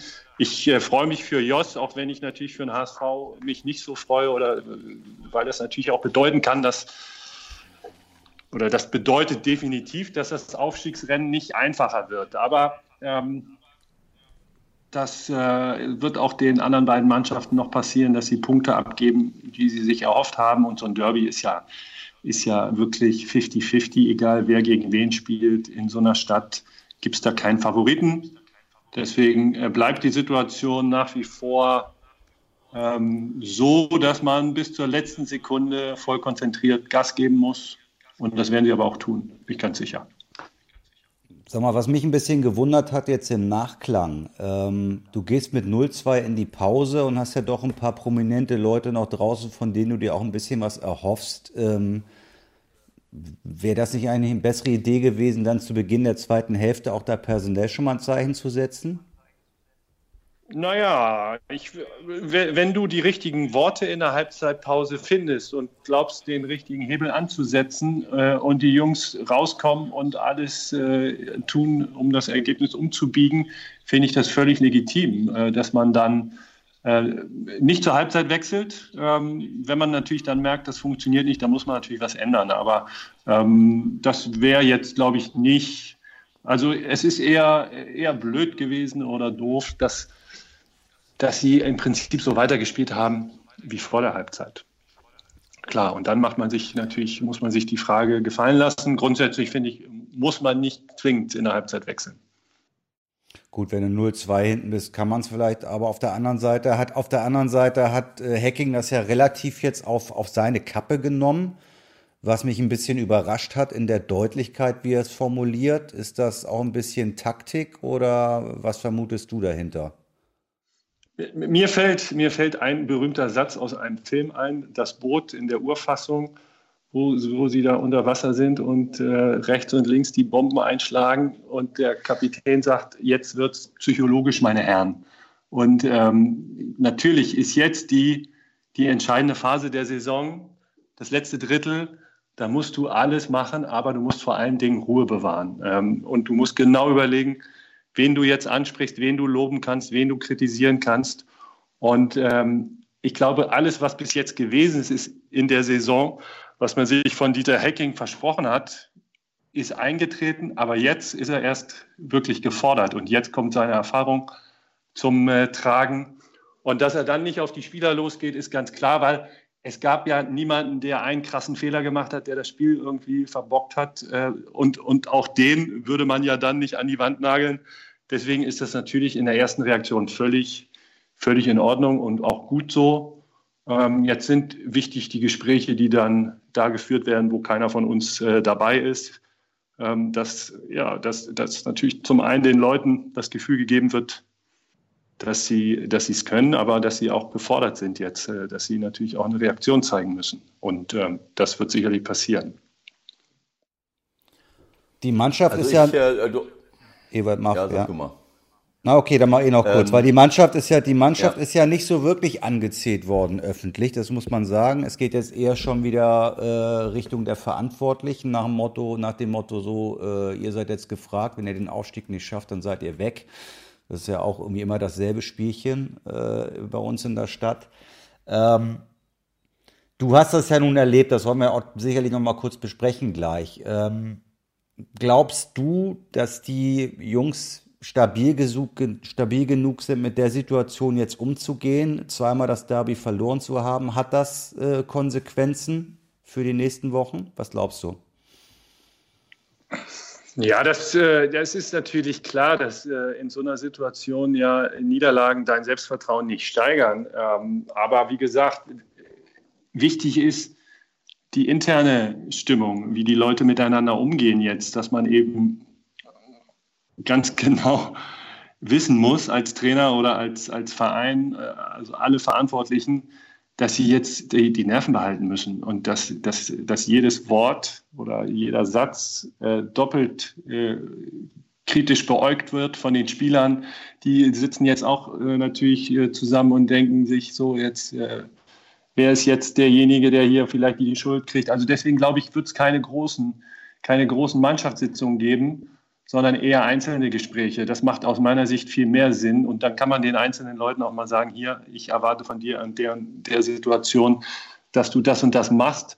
Wenn du jetzt große Mannschaftssitzungen hast und jeden Einzelnen nacheinander ähm, ansprichst und ihm erzählst, was er falsch gemacht hat, dann gibt es sicherlich den einen oder anderen, der besser wegkommt oder das Gefühl hat, ich, ich bin jetzt der Schuldige und dann fällt die Mannschaft auseinander. Also cool bleiben, die richtigen Dinge, also äh, natürlich das Positive ansprechen, das gab es ja auch, aber auch die, die, die Fehler so ansprechen, dass man nicht das Gefühl hat, irgendwie der Sündenbock zu sein und dann vielleicht auch ähm, ähm, ja, noch, noch mehr zu verkrampfen. Also man muss eigentlich die Sachen so ansprechen, dass die Spieler, äh, die Spieler das eigentlich gar nicht merken, dass sie kritisiert werden. Und das ist die, die große Kunst. Ich weiß nicht, wie du das siehst, e-, Ewald, aber ähm, wie gesagt, jetzt wird es psychologisch, meine Herren. Ja, absolut richtig. Du hast es ja eben schon mal kurz äh, erwähnt, äh, durch diese, äh, durch diese ein, zwei Gegentore äh, hatte man schon den Eindruck, dass die Mannschaft ähm, äh, beeindruckt war und einzelne Spieler. Ähm, ich, wenn ich an letztes Jahr denke, da waren sehr viele Spieler auf dem Platz, die super jung waren. So viele junge Spieler sind ja jetzt gar nicht da. Äh, Jatta ist 21, äh, Van Drongelen ist 21, der Bayer, äh, der von Gladbach ausgeliehen ist, ist auch erst 19. Aber die anderen sind ja eigentlich schon ähm, erfahrenere Spieler, so wie, wie, wie äh, Letschert, der in Holland äh, 26, ähm, äh, Aaron Hunt äh, äh, sowieso, Kittel ist, äh, ist schon ein paar Jährchen äh, dabei, Gideon Jung, Leibold, äh, wie sie alle heißen. Das sind also äh, schon einige erfahrene Spieler, aber es ist trotzdem immer noch eine andere Situation beim HSV zu spielen, vor so einer Kulisse, vor so einer beeindruckenden Kulisse und natürlich auch mit der Situation umgehen zu können. Ich bin der Top, einer der Top-Favoriten und wir wollen aufsteigen. Insofern kann ich ihm nur zustimmen, was du sagst. Jetzt ist der, äh, der Dieter Hecking, der Trainer, gefordert, um dort die Ruhe äh, zu bewahren. Ne, also ähm, so wie bei uns zum Beispiel, der Jos jetzt natürlich auch gefordert ist, auch die Ruhe zu bewahren. Äh, denn äh, es ist nicht mehr passiert, als dass wir äh, drei Punkte gewonnen haben. Äh, für die Jungs war das natürlich eine tolle, ein tolles Erlebnis, aber die müssen auf, wir müssen trotzdem aufpassen beim FC St. Pauli, dass es jetzt weitergeht. Äh, ich erinnere an letztes Jahr, wo der HSV bei uns 4-0 gewinnt und äh, das Ganze wie eine Meisterschaft gefeiert haben und danach haben sie nichts mehr geholt. Das ist die Gefahr, wenn man in, äh, wenn man so ein überhöhtes Derby in so einer Stadt, wenn man das gewinnt, dass man das nicht äh, äh, in der in der internen Betrachtung überhöht, sondern weiß, okay, das war eine super tolle Leistung von uns, so, das ist der Maßstab, aber äh, wir haben noch nichts erreicht. Ähm, und, und genauso ist es umgekehrt für, für die HSV-Spieler jetzt dass sie, dass sie einfach weitermachen müssen. Und äh, da ist jetzt der Dieter gefordert. Er, äh, wir haben es äh, mit Michael intern schon mal, habe ich schon mal gesagt, naja, es fehlen natürlich auch ganz wichtige Spieler. Es ist jetzt nicht so, dass sie haben einen super Kader, aber äh, bestimmte Spieler haben gezeigt in dieser Saison, dass sie wichtig ich will nicht sagen unersetzlich, aber ganz wichtig für das Spiel sind, so wie der Fein zum Fein äh, vor der Abwehr. Äh, der ist zwar auch erst 20, aber das ist eine richtige Persönlichkeit und wenn der auf dem Platz stand, hat der HSV oft sehr, sehr gut ausgesehen. Auch Jerry Duziak, der letztes Jahr von uns gekommen ist, der im Mittelfeld eine richtig gute Rolle gespielt hat. Das sind zwei wichtige Spieler, die nicht dabei sind.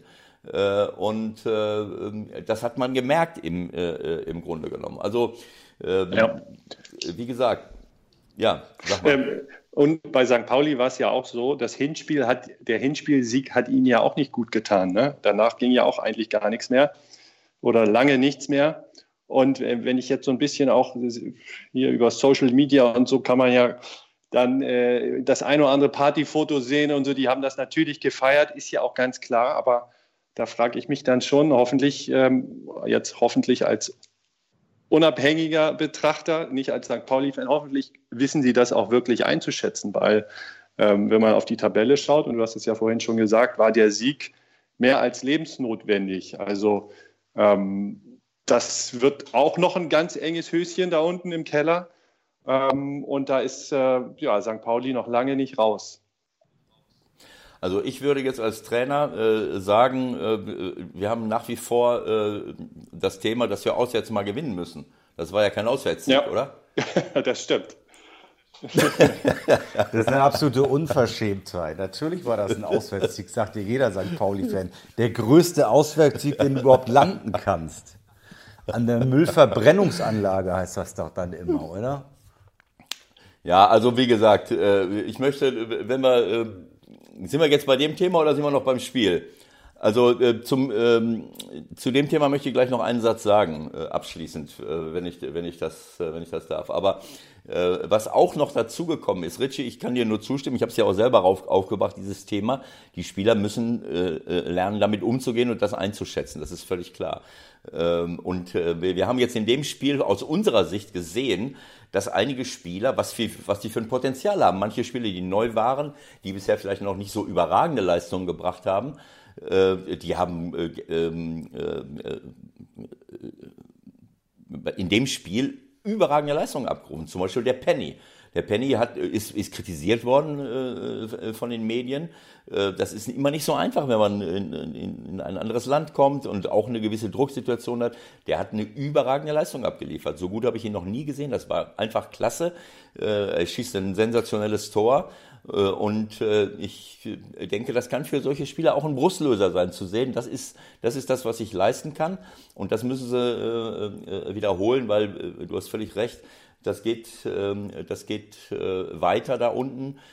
Und die anderen Mannschaften, die da unten stehen, die, die wollen ja auch nicht da bleiben. Also das ist ja Karlsruhe, Werzig und, und alle anderen auch, also oder Wiesbaden. Also das wird, das wird eng. Aber wie gesagt, das kam auch noch dazu, dass einige Spieler aus unserer Mannschaft überragende Leistung abgeliefert haben. Ich möchte da an Rio Miyaichi vor allen Dingen denken, der mir unglaublich gut gefallen hat, der äh, omnipräsent war, äh, auch in dieser Rolle hinten, unglaublich viele Bälle gewonnen hat mit seiner Schnelligkeit, viele Bälle zurückgeholt hat, auch Tore vorbereitet hat. Das erste Tor bereitet er vor, da wird er gefault, aber er gewinnt den Querpass äh, und dadurch kommt der Konter zustande zum Fährmann, der dann das Tor macht. Also das war eine überragende Leistung, da habe ich mich sehr, sehr ähm, drüber, drüber gefreut. Äh, aber ja, wie gesagt, äh, für beide Mannschaften wird es psychologisch, so sehe ich das, äh, für den HSV, um weiter im Aufstiegsrennen zu bleiben und für uns, um diesen, diesen Sieg als, ja, als, als Selbstvertrauen aus diesem Sieg zu ziehen und, und die nächsten Aufgaben mit noch größerer Motivation anzugehen. Ich muss aber ehrlich sagen, also natürlich ist St. Pauli tabellarisch ähm, stehen sie im unteren Drittel. Wenn man die Mannschaft anschaut, müsste sie eigentlich deutlich besser stehen, als sie derzeit ist. Das ist mir auch ein bisschen ein Rätsel, warum die nicht so richtig vorankommen. Ähm, weil gerade am Ende der Transferperiode im Herbst wurden ja wirklich auch noch ein paar richtig gute Jungs geholt, die das ja auch hier und da schon gezeigt haben. Vorher war, war die Transferpolitik so ein bisschen ähm, sehr zurückhaltend und ich mich manchmal auch gefragt habe, warum man sich nicht mal zum Leistungssport bekennt, aber ähm, grundsätzlich haben die eine, eine gute Mannschaft. Also ähm, die müssten normalerweise, wenn sie am Limit spielen, würde ich sie fast im ersten Drittel sehen. Oder zumindest in dem Bereich, wo man auch mal über Aufstieg nachdenken kann, weil äh, vom Potenzial her, also glaube ich nicht, dass so Mannschaften wie Paderborn ähm, oder ähm, ja, andere, die, die es auch mal in die erste Liga gespült hat, ähm, besser sind. Also ähm, das ist vielleicht eine Frage, wie, ähnlich wie in Berlin für, für die neue Saison, aber ähm, Tat, Tatsache ist, finde ich, dass St. Pauli insgesamt natürlich schon enttäuscht in dieser Saison. Also äh, ich möchte dir äh, in deiner Analyse nicht widersprechen, aber Thema Leistungssport Äh, dünn, dünnes Eis, äh, Richie. Ich muss jetzt auch mal als, als angepisster HSVer einfach mal ein bisschen schlechte Stimmung ver, verbreiten. Nein. Äh, ganz, dünn, ganz ja. dünnes Eis. Also, äh, wenn du jetzt Oke, unseren, Oke Göttlich, unseren Präsidenten, fragen würdest, der wird dir ins Gesicht springen. Und es ist ja auch so. Also, sie machen, äh, es ist in den letzten Jahren wirklich viel in die Mannschaft auch investiert worden. und das stimmt nicht. Also, das ist, natürlich haben wir, haben wir eine riesengroße Strahlkraft äh, äh, generell in Deutschland und auch über Deutschland hinaus, was, äh, was den Charakter des Clubs angeht, was unsere soziale, politische gesellschaftspolitische äh, Verantwortung angeht, die wir die alle leben, auch viele, viele unserer Fans. Das ist einfach toll und es macht mir auch große Freude, das zu repräsentieren und da, äh, da dabei zu sein. Und dabei geht dann so ein bisschen unter, was wir alles in, im, im, im Leistungssport machen. Das ist nicht so. Also das hört sich so an, als wenn wir jetzt eine NGO wären, die so nebenbei Fußball, Fußball spielt. NGO muss man erklären, so wie Brot für die Welt, Non-Governmental Organization.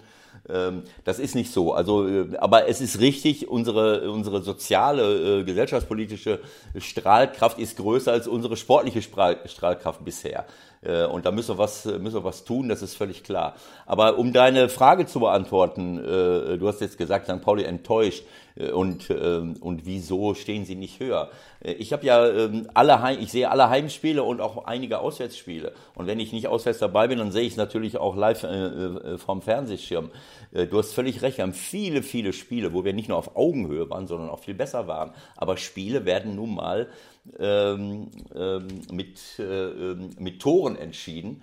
Und, äh, und wenn wir die, ähm, wenn wir die Tabelle uns, äh, uns anschauen und, das Tor, und uns das Torverhältnis äh, äh, das Torverhältnis anschauen, dann wird man sehen, äh, dass wir relativ, relativ wenig Tore erzielen. Und das ist das, ich glaube, das ist das Entscheidende. Wir haben in einer ganzen Reihe von Spielen geführt und, äh, und haben diese Führung dann abgegeben, weil wir das äh, nicht das zweite oder nicht das dritte Tor, manchmal hat sogar äh, wir haben sogar mal in Dresden 3-0 geführt und haben auch 3-3 gespielt. Äh, aber wir haben viele Führungen, knappe Führungen zu Hause, auswärts wieder weggegeben, weil wir dann diese riesengroße Überlegenheit, die wir hatten, nicht in ein weiteres Tor umgemünzt haben. Das hat so ein bisschen was, äh, also was Ballbesitz angeht, was, was ähm, schnelle Ballzirkulation angeht, glaube ich, dass wir, dass die Jungs das super, super toll machen. Aber es ist natürlich so, dass man mit 28 Toren nach 23 Spielen äh, keine großen Ansprüche stellen kann. Das ist einfach so. Und wir haben eben nur die Stürmer im Moment, die Tore machen.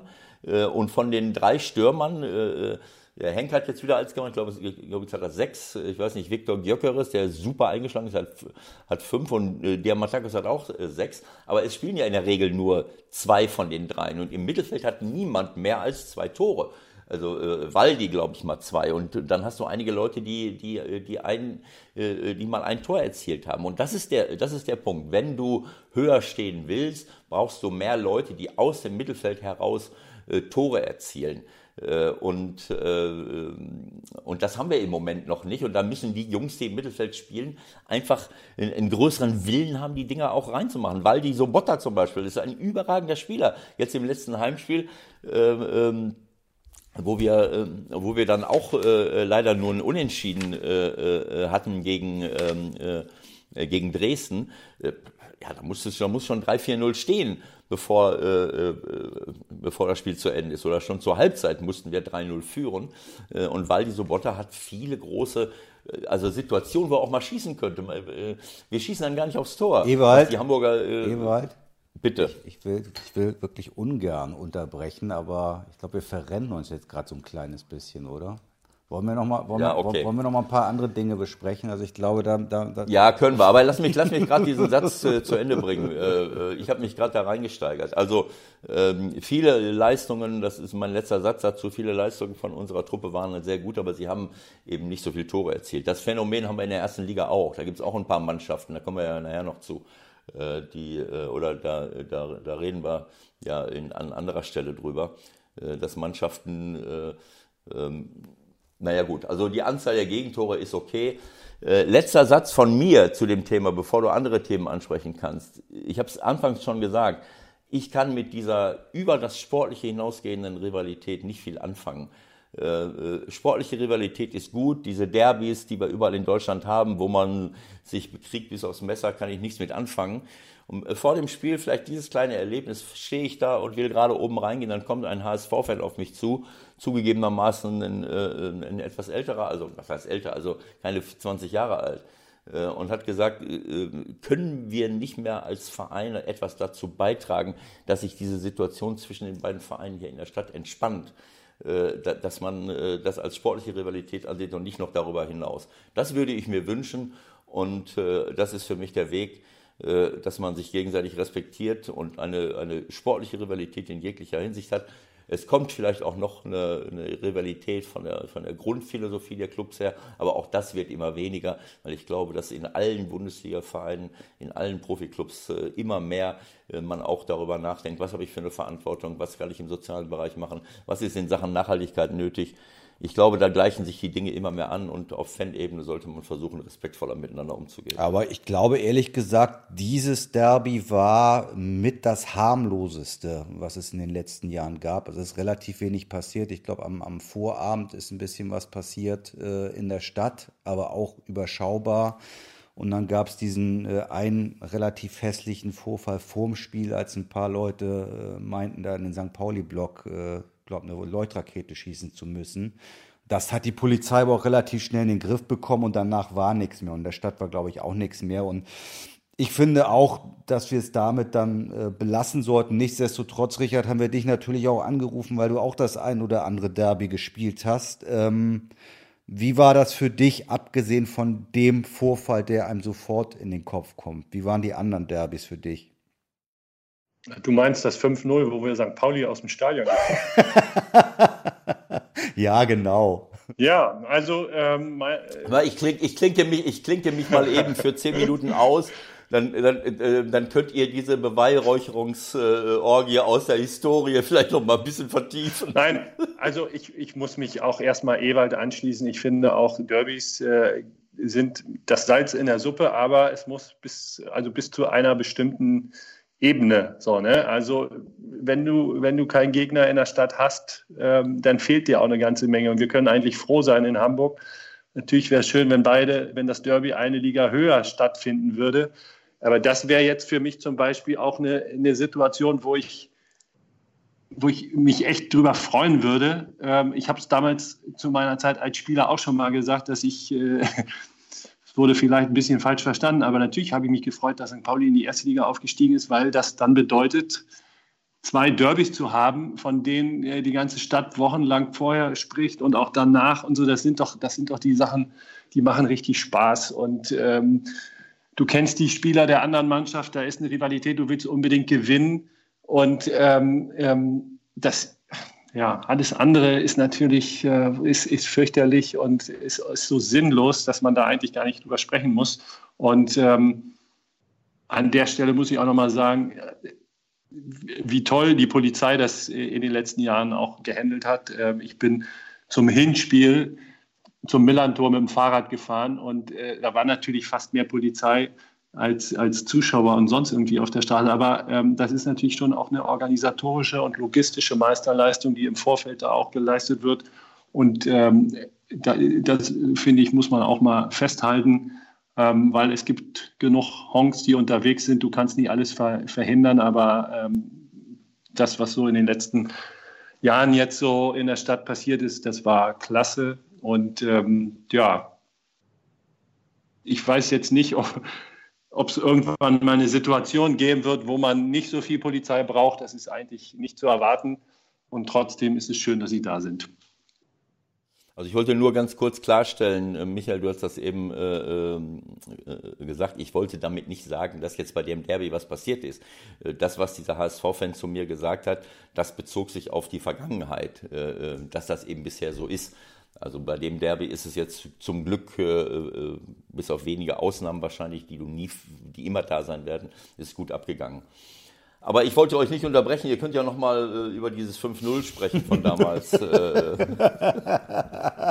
nee. Das ist was ganz Besonderes. Das Derby willst du gewinnen, auf jeden Fall. Und du, du zehrst davon auch lange im Positiven wie im Negativen ist ja klar. War das in den 70er, war das in den 70er ja, Jahren? Oder das wann war, war das? im letzten Jahrhundert. Nee, ich glaube sogar im letzten Jahrtausend. ja, komm, okay. jetzt, komm, wir, wir bohren jetzt aber auch nochmal an der Wunde, weil, äh, weil wir hier keinen Fan, äh, keinen Fan-Podcast machen, sozusagen. Ähm, klar müssen wir darüber nochmal reden. Dann war das 97, ne? Als du irgendwie Savicev einen aufgelegt hast, du wolltest noch einen Assist machen. Wie waren die Tage danach? Also aus ein 2-1 wurde ein 2-2. also Tage, ich würde mal sagen Jahre, Jahrzehnte. Ich meine, du hast es nicht vergessen und da gibt es noch andere, die es nicht vergessen haben, ist ja klar. Darauf wird man öfter angesprochen. Das sind so Sachen, ja, ähm, die, die sind halt so, äh, so nachhaltig, ähm, dass, dass man auch immer wieder, selbst wenn man es äh, selbst vergessen hätte, gibt es doch genug Leute, so wie dich, die mich Gott sei Dank daran erinnern. Also, klar. Ähm, das Wovon rede ich dir jetzt von? Was, was ist das für ein Spiel? HSV gegen St. Pauli ging 2 zu 2 aus. Also äh, eine gefühlte Niederlage, aber eigentlich nur ein Unentschieden. Und ähm, ja, gibt so, gibt so Situationen oder Spiele im Leben eines Spielers, die würde man gerne streichen. Und ähm, dieses Spiel gehört bei mir definitiv zu den Top One. Ich habe so ein paar Lücken in meiner äh, Historie, das stelle ich immer wieder fest, äh, weil ich ja einige Jahre im Ausland war und von 95 bis 97 war ich, äh, war ich in, in, in Teneriffa mit dem Jupp Heynckes. Da habe ich nicht viel mitgekriegt und von 2006 bis 2009 war ich äh, auch in Griechenland, immer mal wieder. Dann, dann stelle ich immer wieder fest, äh, Moment mal, der hat da und da gespielt oder da ist das und das passiert. Man hat da nicht den Fokus darauf. Also oder war das 97, 98? Da war ich ja schon wieder in, in, in Deutschland. Das war, ich glaube, das war, das war 97, 98 in der Saison. Ja, genau. Ja. Gut. Oder, oder 96, 97, irgendwann. Es war irgendwann Ja, ja.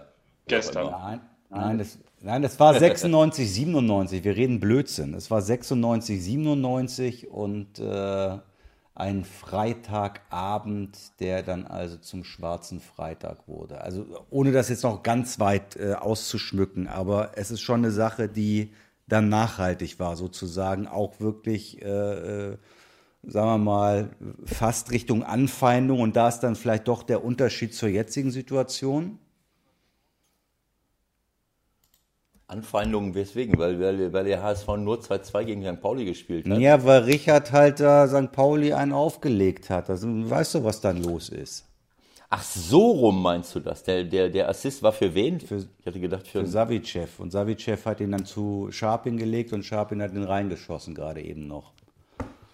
Das scheint ja ein traumatisches Erlebnis gewesen zu sein. War das wirklich so, äh, ähm, äh, äh, Richie, dass du danach äh, äh, Anfeindungen erlebt hast, regelrecht? Naja, von- ja, man muss das Seiten. auch immer so ein bisschen in die Situation äh, packen. Ähm, die Saison lief jetzt auch nicht so richtig gut und ja, es gibt dann, es gibt dann äh, Situationen, da kann man mal, kann man sich mal einen Fehler erlauben. Ähm, zwei Minuten vor Ende des Spiels gegen St. Pauli. Die Situation gibt es eigentlich nie. Und äh, dann in der sportlich schlechten Situation ist, ich würde mal sagen, kann man als Worst-Case-Szenario betrachten. Äh, also das, das wünscht man keinem Spieler. Und ja, natürlich war, war ich dann äh, im, im Nachgang sicherlich ähm, most wanted in der Stadt. Äh, Bei den HSV-Fans äh, kann ich auch nachvollziehen, aber ähm, gut, wie das manchmal im Fuß- Fußball so ist, in die eine wie in die andere Richtung werden Dinge manchmal auch ein bisschen übertrieben. Und Das Ganze dann noch unter Felix Magath, was natürlich bedeutet, nach dem Spiel musstest du erst mal noch zwei Stunden um äh, zwei Fußballplätze laufen, wie wir das ja häufiger mal gemacht haben. Felix Magath, großartiger Trainer in der Phase gewesen, definitiv. Ähm, hat ähm, natürlich hat er das auch gesehen, aber hat, äh, hat mich nicht irgendwie rausgenommen, hat mich nicht bestraft oder sonst irgendwas. Also in der, in der Beziehung muss man ihn, muss ihn total verteidigen. Ähm, der weiß schon, was er tut. Und äh, wenn man ihn nur als, als Quelix ähm, irgendwie hinstellt, dann tut man ihm extrem Unrecht. Also ich habe jetzt gerade mal das Video aufgerufen. Ich, ich habe einfach eingegeben, äh, Golds, HSV St. Pauli, 96, 97 und, und auf einmal habe ich hier habe ich hier drei, sechs, sieben, acht Geschichten. Äh, Das kann ja nicht wahr sein, dass das, äh, dass das schon im Internet ist. Und jetzt kommt Ist im eine Flanke Internet hinein, Richie läuft raus. Die folgenden Sendungen verschieben sich um ungefähr 18 Stunden. Ich glaube, wir sollten noch mal jetzt ein anderes Thema anschneiden. Ja, gute Ja, Idee. genau. Gute also, Idee. Äh, ah ja, Gute jetzt habe ich es gesehen. Jetzt hast du dem, dem, dem äh, Juri den Ball in die Das Füße passiert mal. Ähm, ich gehe einfach davon aus, dass es, dass es eine Hilfestellung für St. Pauli war und dass du dich auch ein bisschen äh, unsterblich für, äh, beim FC St. Pauli machen wolltest. Das ist doch in Ordnung. Also für mich ist das absolut in Ordnung. Aber wir haben ja heute eine Kul- Kultur, vielleicht war das damals auch schon so, wenn einer einen Fehler macht, äh, dann, dann tut die ganze Welt so, als wenn gleich die, die, die, die Welt zusammenbricht. Ne? Also, ähm, äh, und das ist auch etwas, wo, worauf äh, wir alle achten sollten.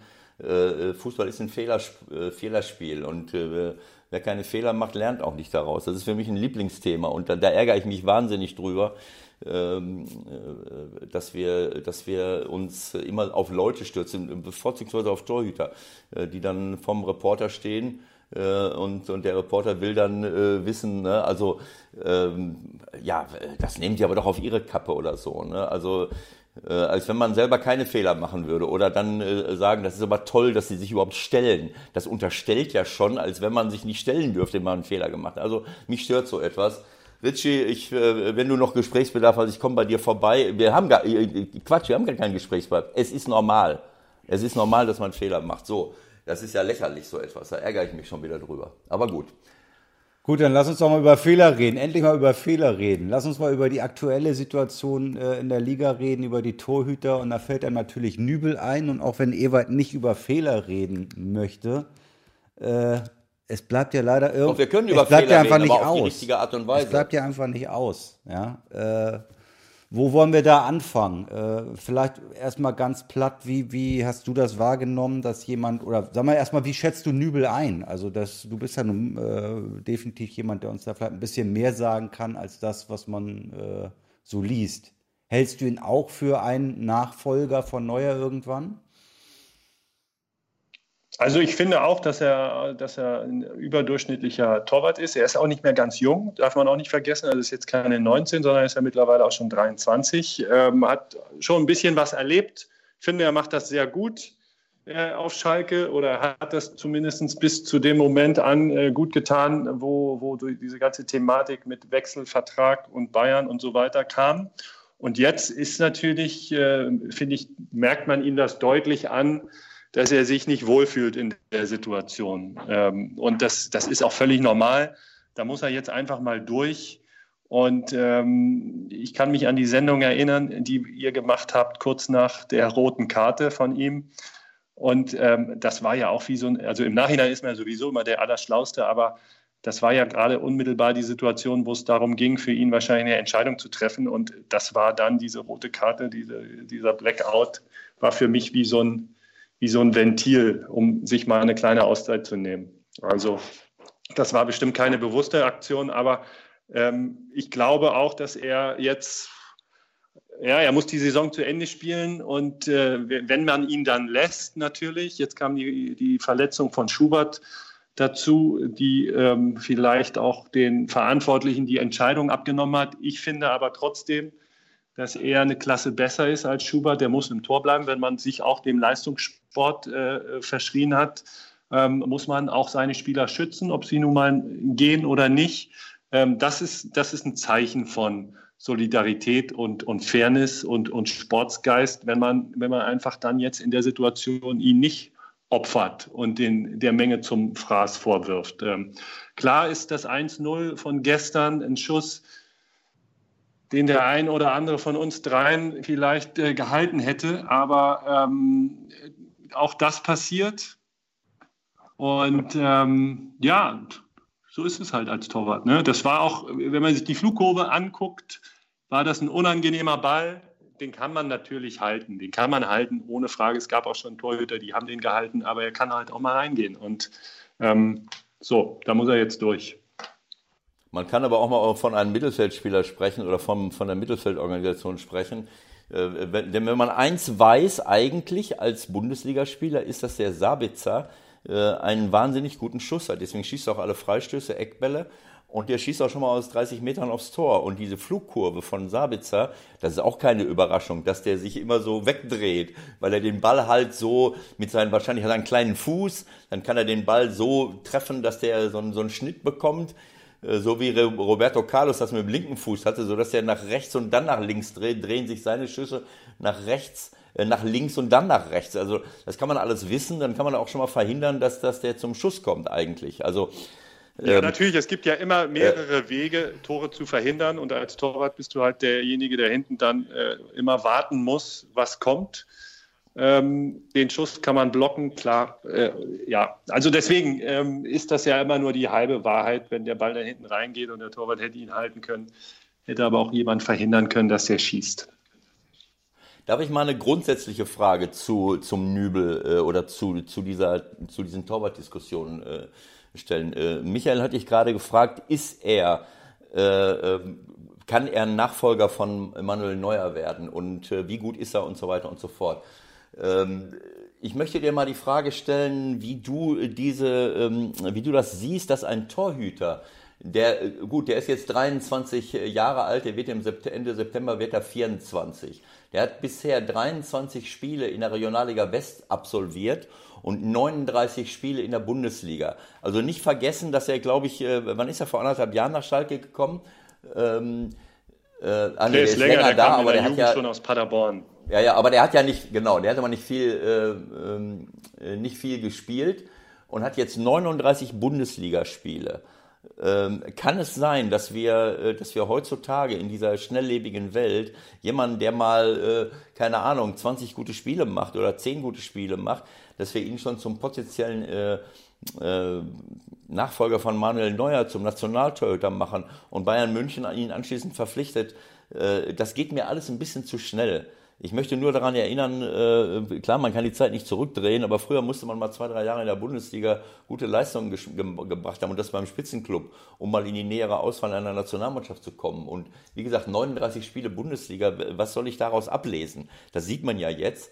Also da, da will ich deine Meinung mal gerne zu, zu hören. Also äh, wenn du dir die, die Bundesliga anguckst, äh, es gibt nicht so viele deutsche äh, Torwarttalente. Jetzt hast du natürlich ein paar Schweizer, die sprechen alle Deutsch. Äh, die kannst du ja auch ohne Bedenken ins Tor stellen, ohne dass du Kommunikationsprobleme befürchten musst. Aber ähm, wenn man jetzt, und das machen die Bayern ja schon, dass sie auch sagen, wir wollen die deutschen ähm, Supertalente wollen wir in, unser, in unseren Reihen haben, die Potenzial haben. Und dazu gehört er auch. Er hat definitiv Potenzial und er hat auch eine, eine Eigenschaft, die man ganz schwer trainieren kann.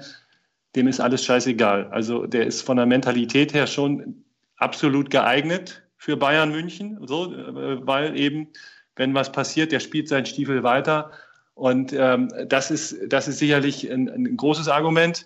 Ähm, und vielleicht ist es aus Bayern Sicht ja auch so diese Strategie aus den 70er, 80ern, äh, potenziellen ähm, Konkurrenten auch mal einen Spieler wegzunehmen, damit er ähm, bei den Bayern auf der Bank sitzt und äh, die, die Schalker nicht besser macht. Also Klar muss man auch mal ähm, gucken, wen man dann hinter Manuel Neuer hat, weil Manuel Neuer hat nur noch ein Jahr Vertrag. Ich kann mir zwar nicht vorstellen, dass er woanders hingeht, vielleicht zu Chelsea oder so, aber es gibt nicht viele Vereine, die für Manuel Neuer, wenn er den Verein wechselt, eine Verbesserung sind. Wenn du bei Bayern spielst, dann, ähm, dann gibt es nicht viel mehr. Er hat da seinen, seinen Status und äh, vielleicht war das die Überlegung von Nübel oder seinem Berater, dass äh, es vielleicht doch irgendwo eine, eine, winzige Hoffnung gibt, dass er, dass er nochmal wechselt. Und dann ist natürlich eine, diese Position bei den Bayern extrem begehrt in ganz Europa. Also da würden sich einige für lange auf die Bank setzen. Sportlich ist das Risiko natürlich groß. Wenn er da jetzt noch drei Jahre versauert, dann wird er danach auch nicht der Nachfolger äh, werden, weil ihm dann die Spielpraxis fehlt. Aber das kann natürlich schon einfach auch ähm, ein Argument gewesen zu sein. Ich will diese klitzekleine Chance nicht an mir vorbeigehen lassen, um bei den Bayern dann Stammtorhüter zu werden.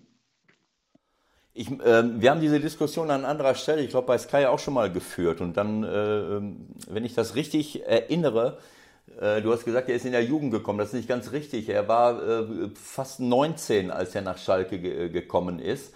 Äh, Im, so ähm, Ende August 2015. So, da war er fast 19 und ich kann mich daran erinnern, dass er äh, in, der, äh, in der Saison davor als ganz junger Spieler bei, bei Paderborn äh, ein paar einige Spiele gemacht hat und dass man sagte, so der kann in der nächsten Saison äh, unser, äh, unser Stammtorhüter werden.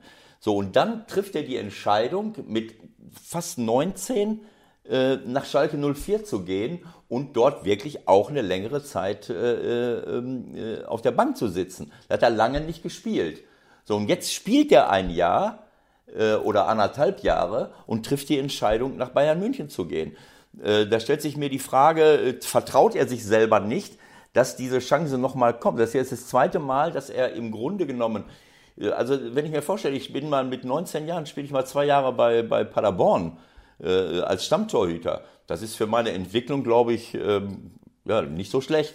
Äh, äh, und jetzt ist er ein Schalke Stammtorhüter, dann kann ich auch mal äh, zwei, drei Jahre noch oder keine Ahnung, wenigstens ein oder zwei Jahre länger dort spielen, um mich weiterzuentwickeln, um wirklich ja ein, ein un ähm, ja, aber ich glaube, so, so mittel- oder kurzfristig denkt ja kaum, oder es, es denkt ja eigentlich fast jeder nur noch kurzfristig. So mittelfristig, das fängt beim Berater an, der natürlich sagt, äh, in den drei Jahren verdiene ich ungefähr dreimal so viel mit meiner Provision, als wenn er bei Schalke bleibt oder bei Paderborn bleibt. Also ähm, die, so eine Entscheidung trifft ja leider nicht immer der Spieler, beziehungsweise muss man immer sehen, wie groß ist der Einfluss. Ist er wirklich gut beraten gewesen in der Situation? Und ähm, das ist ähm, die, völlig berechtigt. Äh, man könnte sagen, er macht jetzt den Fehler das zweite Mal. Andererseits, ähm, klar, Stammtorwart bei Schalke zu sein, ähm, ist, ist ja auch kein Schmutz gewesen. Also die erste Entscheidung war sicherlich nicht verkehrt. Ähm, er hätte sich wahrscheinlich früher gewünscht, zum Spielen zu kommen, hat lange gebraucht, äh, bis, er, bis er reinkam, aber so ist halt auch Sport. Ne? Also das ist jetzt keine Mathematik. Du kannst nicht immer, äh, also es, es, können nicht alle Pläne aufgehen, weil du hast, weiß ich, 30 Spieler im Kader und die wollen alle spielen und äh, bei den meisten wird es dann eher nichts. Und so, klar, hätte man, hätte man aus seiner Sicht auch wunderbar sagen können, ich bleibe bei Schalke und ähm, da hätte, ja, man weiß natürlich auch nicht, ob man weiß natürlich auch nicht, wie die Bayern da möglicherweise Druck gemacht haben, ne? Dass die Bayern vielleicht auch gesagt haben, okay, wenn, dann jetzt. Und nochmal, äh, um die Gesamttorhüterproblematik vielleicht sich auch nochmal anzugucken äh, in der Liga. Eigentlich hieß es ja immer seit 100 Jahren, wir haben die besten Keeper der Welt und wir sind die geilsten. Und äh, wenn man sich jetzt mal anguckt, wer in der Bundesliga so spielt äh, und in der zweiten Liga, muss man da nicht vielleicht sogar eher sagen, wir haben langsam ein Torwartproblem, möglicherweise? Naja, wir haben sicherlich kein Problem. Wir haben aber auch ähm, zu wenig Trainer, die sich trauen, die Jungs dann auch zu bringen. Ne? Also, ähm, oder klar. Ähm, das wo siehst, wo siehst du, wo siehst du wirklich äh, große Talente? Also wo versauert jemand? Du wirst ja sicherlich im Grunde alle, alle Keeper auf dem Schirm haben in der ersten und zweiten Liga, auch die, die Nummer zwei und Nummer drei sind. Ja, ich glaube, dass es, ähm, dass es einfach ganz viele Torhüter gibt, auch im, im Nach. Also die, die Ausbildung ist ja schon gut, sage ich mal so. Die hat sich ja extrem verändert in den letzten zehn Jahren, ähm, auch technisch so. Ne, sind ja ganz viele Elemente ähm, aus dem Handball zum Beispiel ins Torwartspiel übernommen worden. Also wenn man, wenn man an Gary Ehrmann oder an, an andere Torhüter denkt, die, die sich ja kamikazeartig in die Schüsse oder in 1 gegen 1 Situationen geworfen haben, äh, das, das gibt es ja heute alles gar nicht mehr und das ist ja auch gut so. Ähm, manchmal habe ich das Gefühl, dass äh, ein Torhüter auch zu sehr nach, seinen, äh, nach seiner Passquote ähm, äh, beurteilt wird. Ähm, das ist vielleicht ein bisschen verloren gegangen, diese, diese Oliver Kahn-Mentalität, das Spiel um jeden Preis gewinnen zu wollen. Ich sehe auch ganz oft Torhüter, ja, die, die, treffen ähm, taktisch falsche Entscheidungen. Die laufen zu früh raus, wo sie eigentlich im Tor bleiben müssen, weil noch irgendwie äh, Druck auf den Gegenspieler ist und so, wo du, wo du merkst eben dann auch schon wieder, da, da ist zu viel Torwarttraining dahinter. Da werden zu viele Dinge im Labor trainiert, die's, die's, ähm, im, im Spiel, die im Spiel passieren, die du aber im Training nicht ähm, simuliert hast, weil ich kenne das auch, ich habe ja selber als Torwarttrainer gearbeitet.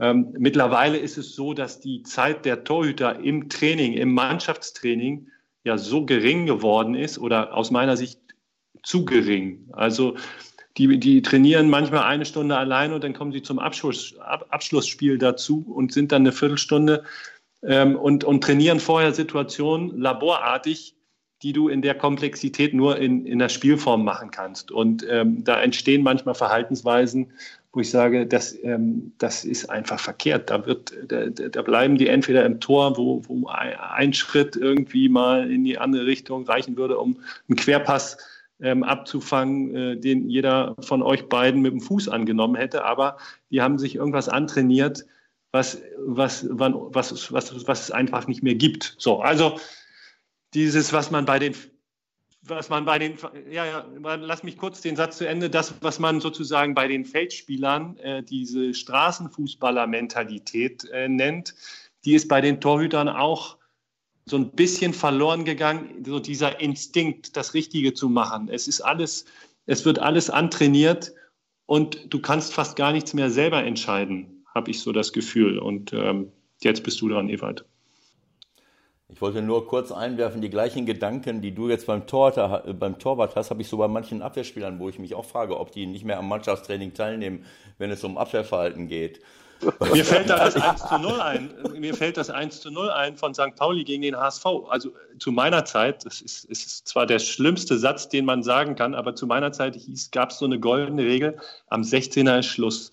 Also wenn du als Innenverteidiger rückwärts läufst, dann musst du vor so einen halben Meter vorm 16er musst du dann irgendwann zupacken, weil wenn du den Zweikampf verlierst, dann gibt es Freistoß und du lässt ihn nicht in den 16er reinlaufen. Und heutzutage habe ich das Gefühl, die meisten Innenverteidiger, die, die, die, die laufen bis zur Grundlinie und, ähm, äh, und, und vermeiden jeden Zweikampf. Ja, es ist richtig. Also ich habe auch wieder äh, was alle, alle Spiele vom Wochenende mir daraufhin angeschaut, äh, wie, äh, wie man also in der ersten Liga wie, äh, wie verteidigt wird und äh, ob man die Tore verhindern kann und was da, was da, was da ähm, an Abwehrverhalten äh, teilweise zu sehen ist. Und ich kann dir da nur recht geben. Es, es hat wieder eine Reihe von Situationen gegeben, wo, wo, man, äh, ja, wo man einfach nur zurückweicht und die Leute auch schießen lässt. Das, das sind ein paar Tore. Äh, es ist ja nicht nur so, dass du dann äh, Freistoß oder Elfmeter äh, riskierst, wenn du dann in den Zweikampf gehst.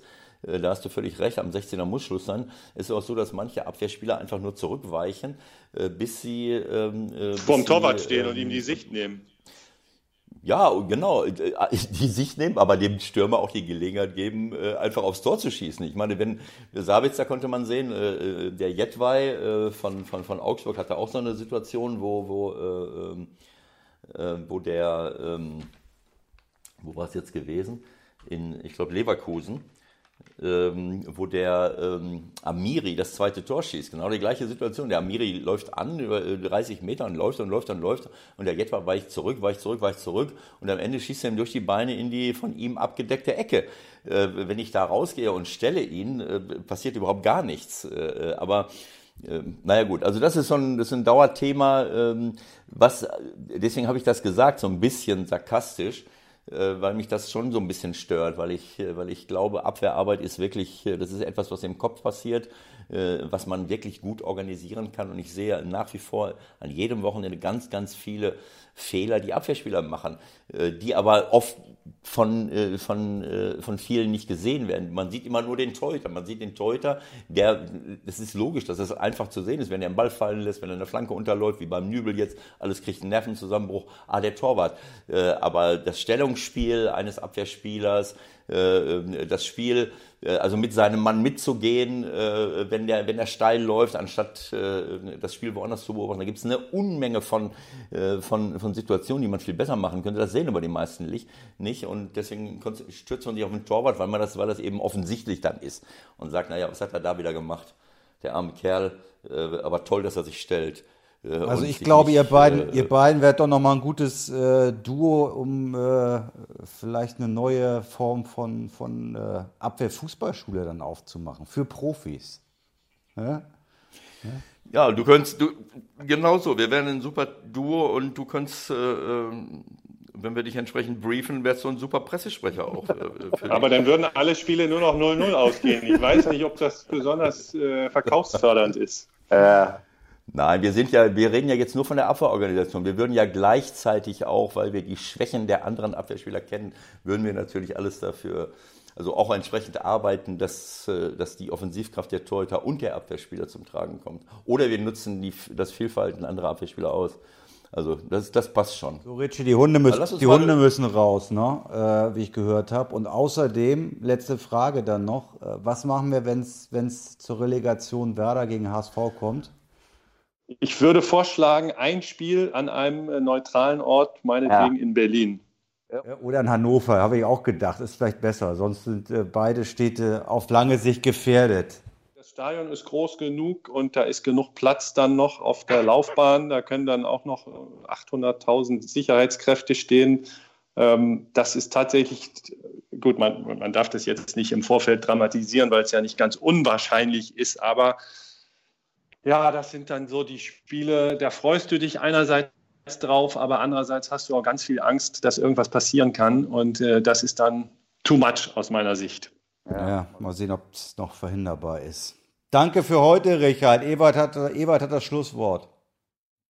Ja, ich muss das ganz kurz erklären. Äh, nee, du kannst das Schlusswort gerne haben, Michael oder, oder Ritchie. Ich wollte nur gerade erklären, weil Michael gesagt hat, die Hunde müssen raus. Das haben wir am Anfang äh, äh, vor dem Gespräch äh, äh, hat Richie gefragt, wie lange, äh, oder Michael hat gefragt, wie lange hast du Zeit? Und äh, Richie hat gesagt, naja, irgendwann müssen die Hunde raus oder der Hund muss raus und Michael, Hund, Michaels Hund muss auch raus. Also offensichtlich haben wir jetzt keine Themen mehr.